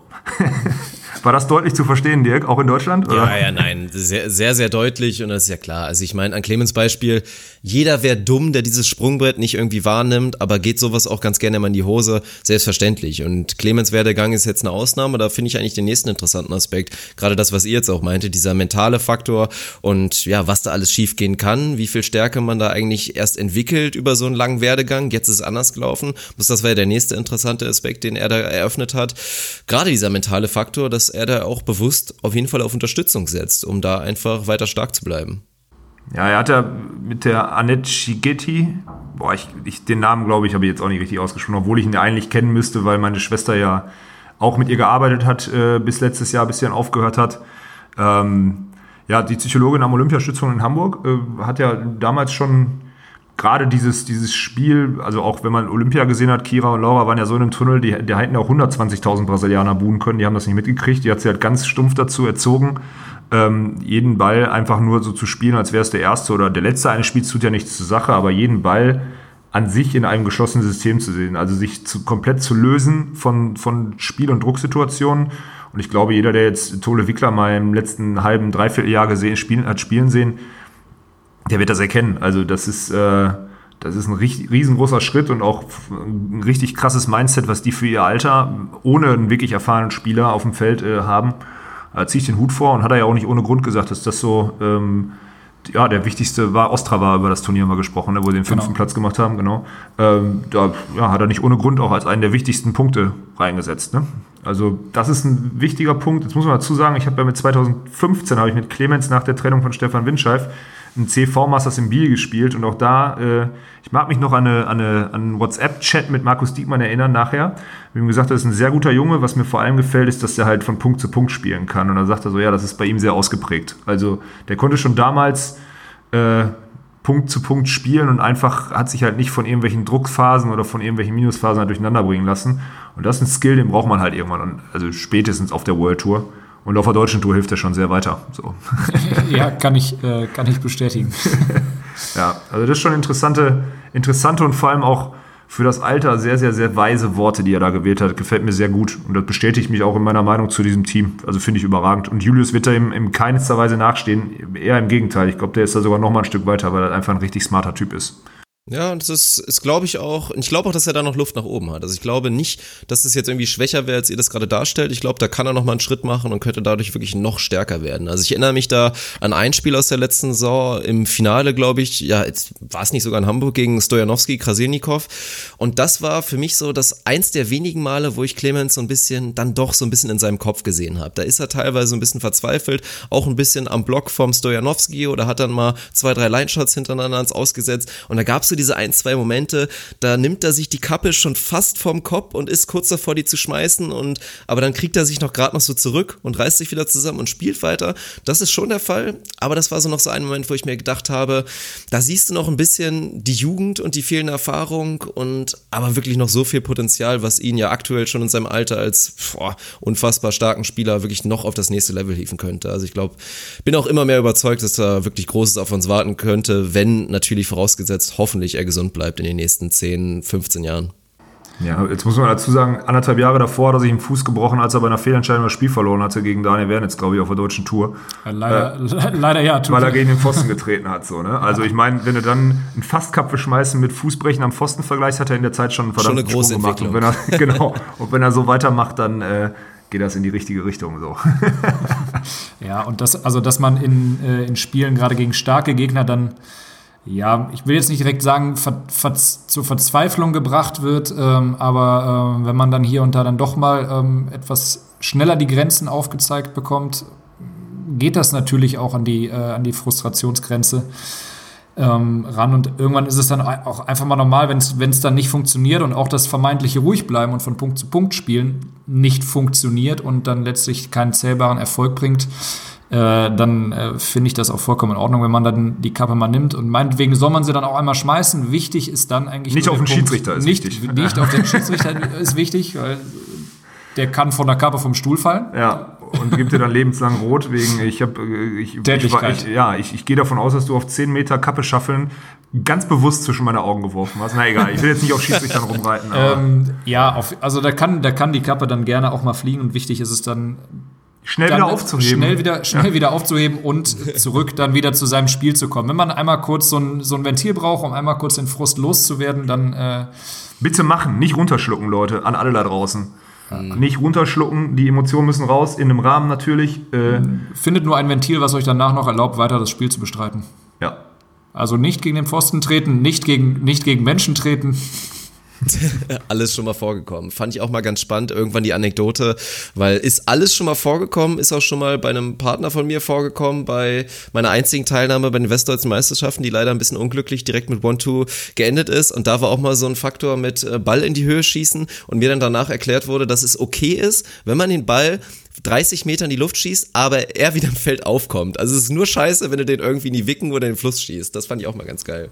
Ja, das war so streng genommen die Regel, dass wenn er wenn der aus dem Courtgelände rausgeht, ist es rot. Wenn er im Courtgelände bleibt, ist es, ist es gelb. Ähm, allerdings haben die Schiedsrichter daraufhin auch schon mal gesagt, wenn du da eine, eine Kerze in den Himmel jagst, dann äh, werden, dann werten die das doch eher als, also als rotwürdige Aktion. Ja, ich habe ja. da wieder eine andere. Also meine, also ich kann auch ganz gut Kerzen schießen, obwohl ich kein gut Fußballer bin, auch weil ich schon öfter mal dieses Medium dann genutzt habe, um auszurasten so, äh, gerade im Training. Ey, weißt du, in Deutschland kriegst du dafür eine rote Karte und wir diskutieren über Regelauslegung. In den USA steht jeder auf und applaudiert Beifall, wenn das Ding im Court runterkommt. So, ne? Da kann so sich Deutschland auch einfach mal entspannen. Man erschießt ja nicht ein kleines Kind oder so. Also, sorry, wenn ich das mal wieder so in aller Deutlichkeit sage. Ja, ist doch wahr. Ja, Alex ist nie nicht unzensiert. Ja.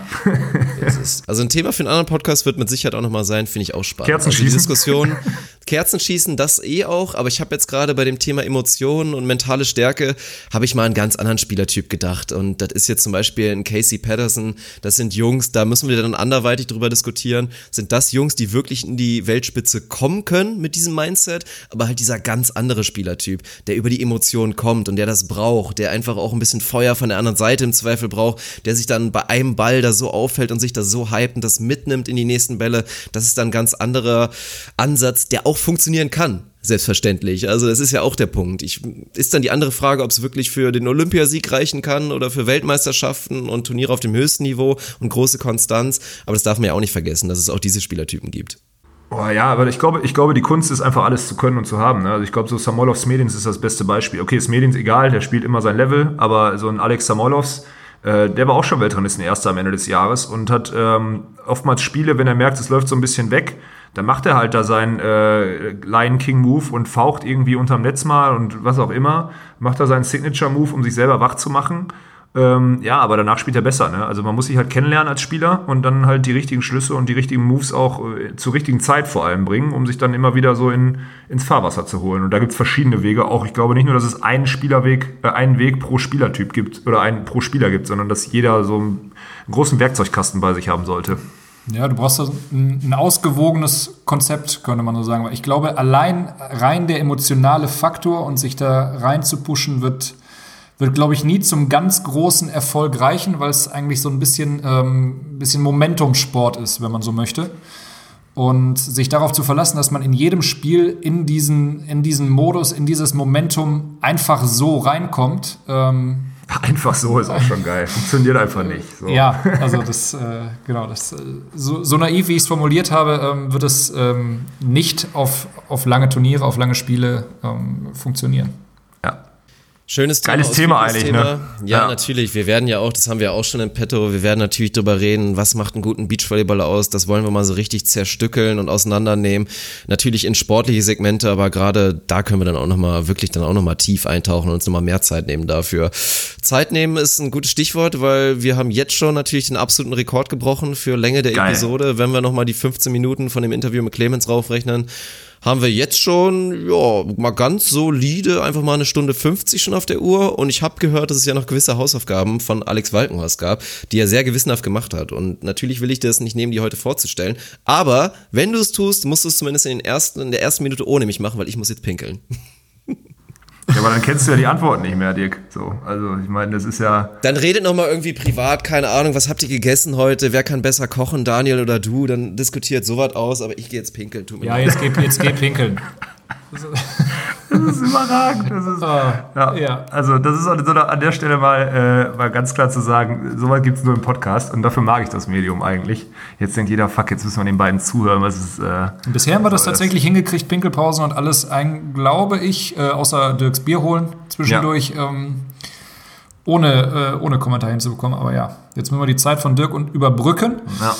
Ähm, aber wir können ja schon mal einleitend sagen, dass du äh, sehr namhafte Spieler. Ja, ähm, also ich habe ja, also wenn, wenn ihr nicht wisst, um welche Hausaufgaben es geht, ich habe ja in der letzten Episode, haben wir über das Dream Team gesprochen. Äh, an der Stelle, wer sich die Episode noch nicht angehört hat, machen. Jetzt Pause äh, und dann. Pause, Pause. Erstmal, es genau. hat ja noch nicht so lange gedauert, die, die Folge gerade. Ja. Schiebt da mal kurz noch eine zwischen. Genau.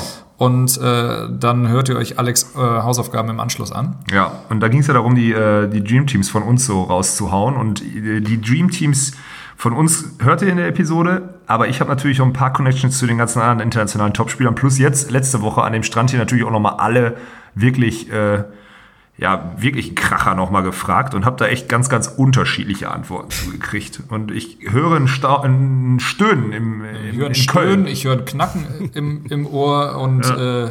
Ich kann loslegen. Soll ich, wisst ihr, was ich mache? Ich lese einfach ganz hart äh, ganz hart vor. Soll ich das mal machen? Okay, also du liest zuerst, du liest zuerst den, äh, den Befragten vor und dann seine Genau. Antwort. Okay. Sam Pello sagt Crap Mol. Mirko Gerson sagt Dahlhauser Smedins, übrigens auch mein Tipp. Kurz, Junge. also so ein Einsatzkommentar will ich dazu haben jeweils. Das, das, weil es geht schon los mit Crab Mole und da bin ich nicht dabei, tut mir leid. Taylor Crab ist ein geiler Abwehrspieler, aber zu sagen, dass der der beste Abwehrspieler ist und das das beste Team sein könnte, da bin ich nicht dabei. Tut mir leid. Ja, aber das ist Nordamerika so, ne? Das ist der kanadische, das ist der kanadische, äh, kanadisch-bärtige, tätowierte Typ. Übrigens an der Stelle mal einen kleinen Shoutout auch, der hat auf jeden Fall einen witzigen Instagram-Channel. Ähm, der, äh, das ist halt Nordamerika, die halten zusammen. Da guckt er auf seinen Kontinenten und überlegt halt, äh, wer da der coolste ist und wer da gerade die dicksten Eier präsentiert und das ist in dem Fall halt äh, Crap. So, das ist, glaube ich, sein Call, ne? Und dann Mol, weil er letztes Jahr wahrscheinlich in drei Spielen 70 Mal in seinen Block geschlagen hat, wenn ich so das Schlagbild von Pedlo im Kopf habe. Und das ist halt das, was da in so einem Team zusammenkommt. Ich glaube, da gehen wir jetzt, also da gibt es noch andere Spieler, die sich da mehr Hirnschmalz reingeworfen haben, so. Sagen wir es mal so. Mirko Gerson zum Mirko Beispiel. Gerson hat Dallas aus Mediens gesagt, da brauchen wir nicht mehr drüber reden. Das ist mein Mann. Ne? Äh, das hat übrigens auch der, der russische Nationaltrainer gesagt. Rivo Vesik, ehemaliger estischer Nationalspieler, jetzt äh, russischer Nationaltrainer. Ähm, Clemens Wickler haben wir ja schon gehört. Stojanowski Mol. Ja, Stojanowski Mol. Casey Patterson hat gesagt, das beste Team ist natürlich Walkenhorst Patterson. Das zweitbeste Team ist Patterson Walkenhorst, also mit Patterson im Block und Walkenhorst in der Abwehr. Das ist ein geiler Typ. Ja, der ist super, der Typ. Über den können wir eine ganz eigene Episode machen. Und äh, ja, dann hat er aber ehrlich geantwortet Mol und Phil. Also Phil Dahlhauser mit Mol dabei. Äh, auch interessant, weil dann hast du auch einen auf der 2 und einen auf der 4, aber beides Blocker. Sehr interessantes. Äh, Robert Mösen hat äh, Dahlhauser Mösen gesagt. Das fände ich auch sehr witzig, aber da sehe ich auch eindeutig nein. Das ist auch eher so eine Fun-Antwort. Alex Horst hat wirklich wie aus der Pistole geschossen. Äh, nachdem Clemens Doppler sich nicht einigen konnte, mit, er wusste nicht, was er sagen sollte, hat äh, Alex Horst sofort gesagt, Mol Stojanowski. Das wäre so, ja. Das scheint mir ein ähnliches Team wie Stojanowski. Ja, sind halt, die sein. beiden, sind halt die beiden upcoming, äh, sind halt die beiden upcoming Blocker, die jetzt gerade so richtig dominieren. Also das, ich kann mir nicht, ich, ich kann, also Clemens sagt das ja auch, ich kann mir das nicht so, ich finde das einfach nicht so cool, weil die nicht so, weil die nicht so verdiente Spieler sind irgendwie. Ich glaube schon, dass die jedes Team schlagen könnten, weil das einfach auch zwei verdammt gute Spieler sind. Es ist, glaube ich, auch völlig egal, wen von denen du dann von ihrer eigentlichen Sideout-Seite wegnimmst und auf die vier stellst. Aber nee, ich, irgendwie spektakulär ja, aber irgendwie nicht cool. So. Weißt du, das ist so. Verstehst du, was ich meine, Dirk? Ja, ne? Ich finde es einfach immer noch krass, dass so viele Abwehrspieler auch wirklich be bereit sind, sich eigentlich die, die Legitimation da wirklich zu nehmen, einfach. Ja, aber das ist die Entwicklung, die aktuell passiert international. So, also es ist halt einfach so. Ja, aber ich find's krass, Die also, dass dann Clemens nicht sagt, ja nee, du, du brauchst so einen wie mich. Du brauchst einen, der wirklich da geniale Abwehraktionen hat, der den Line-Shot hinten rausgräbt und der dazu einfach noch ein guter Sideout-Spieler ist. Also da bin ich schon Ja, aber wirklich gute Sideout-Spieler sind überrascht. Stojanowski Mol, ja. So. Also das muss ist ja klar, dass ja. die alles Ja. trümmern, ist, ist selbstverständlich. Ich glaube sogar, dass du aus Andersmol einen passablen Abwehrspieler zaubern könntest. Also das ist ja, Ja. noch das nächste Ding, bei dem der ist so mobil, den kannst du halt fest hinten reinstellen. Also dass Ja, ja, Stojanowski keinen Line-Shot erläufst, da müssen, wir, da müssen wir nicht drüber reden, glaube ich, aber das würde schon funktionieren, klar. Ja, aber du musst ja, also spätestens seit der WM 2017, wo Evandro André äh, Weltmeister werden, einfach nur, und du kannst es ja sagen, einfach nur, weil Evandro aufschlägt und sie einen soliden Sideout spielen und der André dann vorne zupackt. Der Gegner hat halt massiven Dauerstress. Beide würden dann Topspin klar. Vollgas aufschlagen und die Blocker, die jetzt schon gut Topspin aufschlagen, aber danach noch dieses Element durchlaufen haben, das fällt dann weg. Das habe ich auch in meiner Konstellation Evandro Nikolai gesagt. Dann schlagen die noch mal konstanter und besser auf. Ja, und dann wird's irgendwann halt fies, ne? Plus, wenn du Stojanowski auf einer Seite, Stojanowski Mol auf einer Seite hast, dann gibt's auch nur noch Phil in irgendeinem anderen Team der Welt, die beiden stoppen kann, weil sonst wird einfach gnadenlos über jeden drüber genagelt, weil die sich ja nur gegenseitig stoppen können, so, ne? Also, ja, das, also da geht aber auch die Tendenz hin. So, Samoilovs, äh, Alex Samoilov ist auch ein Spieler, den ich sehr schätze, sagt zum Beispiel Evandro Mol, ähm, auch mega interessant, aber ja, es hat denselben Grund. Der Trainer, das ist ganz interessant, der Vater und Trainer von, ähm, von äh, äh, Mol Sorum, also Kare Mol, hat äh, mich zur Seite genommen, als ich die Jungs nach dem Training gefragt habe und hat, weil er natürlich nicht wollte, dass ein seiner Spieler, ein seiner Spieler degradiert wird und äh, einer in den Himmel gelobt wird, hat gesagt Dahlhauser Mol und das in so einer richtigen Überzeugung. Also der weiß diese Old School Phil Dahlhauser Skills mehr als zu schätzen, weiß aber auch, dass Anders Mol einfach ein outstanding Spieler aktuell ist. Das fand ich so das War so die prägendste Das ist ein Muster, Aussage. was sich, glaube ich, hält. Also der, der Respekt gegenüber Anders Moll ist riesig jetzt schon. Also da muss man schon, das ist ja auch ja, nicht aber der so. Respekt vor so Phil Young Dahlhauser nimmt auch nicht ab. So, also das Nein, muss man also auch Ich kann sagen, es gibt, auch- zwei, es, gibt zwei, es gibt zwei Namen, die sich da durch deine Liste durchziehen. Und Ja. äh, glaube ich auch noch ein, zwei Mal genannt werden. Ja, Dahlhauser Smedins äh, wurden zum Beispiel von äh, Sorum auch genannt. Das ist auch ganz interessant. Ähm, Philipp Bergmann, um mal ein paar Deutsche zu bespragen, sagt zum Beispiel Dahlhauser Emanuel. Emanuel natürlich in seiner Prime und Dahlhauser auch. Ja. Ähm, Yannick Harms sagt sogar Dahlhauser Nikolai, auch so ein äh, altgedienten äh, Olympiamedaillengewinner beide Team. Ja, und auch ein Team, was, also Phil kommt ja auch gerne mal über den Aufschlag. So ist es ja nicht. Ja, also da, da, da geht die Tendenz schon ganz klar hin. Und dann habe ich noch einen kleinen Funfact. Ich habe einen Kantor mal gefragt. Äh, und der sagte Dahlhauser Brauer mit derselben Argumentation, die du Aha. damals gemacht hast. Aha. Und dann habe ich ihm gesagt, aber Dahlhauser Medien sind besser, weil. Und dann hat er gesagt, ja, du hast recht.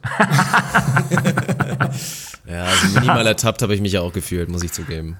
Ja, und dann habe ich äh, natürlich noch Reinder Nummerdor, der jetzt hier mit den holländischen Nationalteams da war. Ich finde, das ist so ein Highlight-Call, weil das einfach noch ein weiser Spieler ist.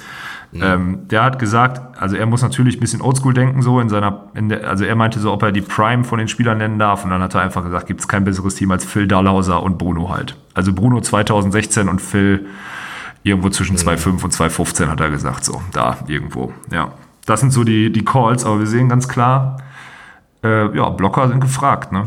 Abwehrspieler können einpacken, wenn es dann danach ginge. Und dann sehen wir, also das, das klingt jetzt doof, aber das ist auch, ich, das kann auch mal eine Entwicklung sein. Also wenn sich das Ding, also wenn sich dieses Format hier vier Jahre hält und wir in vier Jahren alle immer noch nicht erwachsen sind, dann ähm, müssen wir mal gucken, wie die Teams dann aussehen.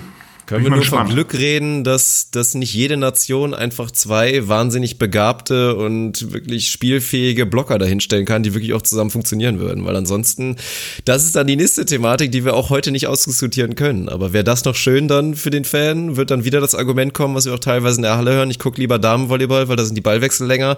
Also das wäre schon heftig, wenn wir das wirklich sehen würden. Also von daher freue ich mich erstmal zumindest noch, gerade auch im Blick auf Olympia 2020 und vielleicht auch auf 2024, dass da erstmal noch so ein Clemens Wickler schon noch seine Berechtigung da hinten hat als reiner Abwehrspieler. Ja, also ich bin da bei dir. Könnte aber auch sein, dass das Länder deswegen nicht machen, weil sie aktuell nur zwei Blocker haben und wenn sie die zusammenpacken, nur ein Team Jo. stellen können. Also, ja. ist auch so ein Punkt, ne?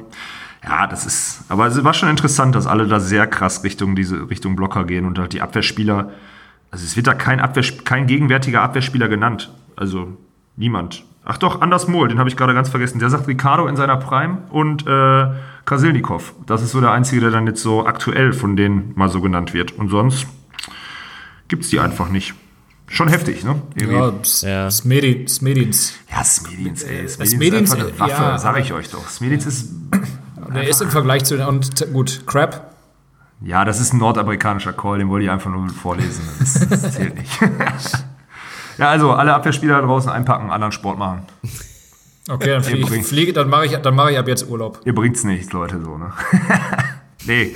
Auf der deutschen Tour ist doch die Entwicklung genau andersrum. Ja, stimmt, ja.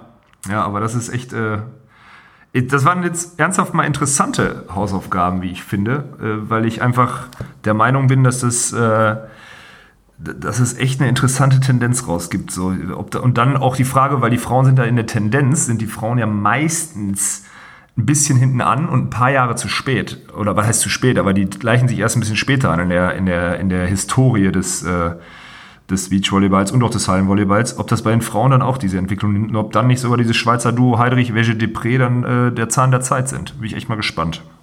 Ja, zumindest haben die als Erste damit angefangen und haben dadurch vielleicht auch einen kleinen Vorsprung. Ja, bin ich mal echt gespannt. Boah. Krasses Ja. Thema immer noch. Zwei Episoden mitgefüllt. Interessant. So, es wird Zeit, Schluss zu machen, weil ich kann euch erzählen, weil ich hier die Uhr vor mir habe. Ohne Netz und sandigen Boden hat in seiner jungen Podcast-Historie es geschafft, jetzt schon die Zwei-Stunden-Marke offiziell zu knacken. Also all die unter euch, die jetzt wahrscheinlich dann eh nicht mehr zuhören, weil das sind die, die den Pauseknopf nicht gefunden haben.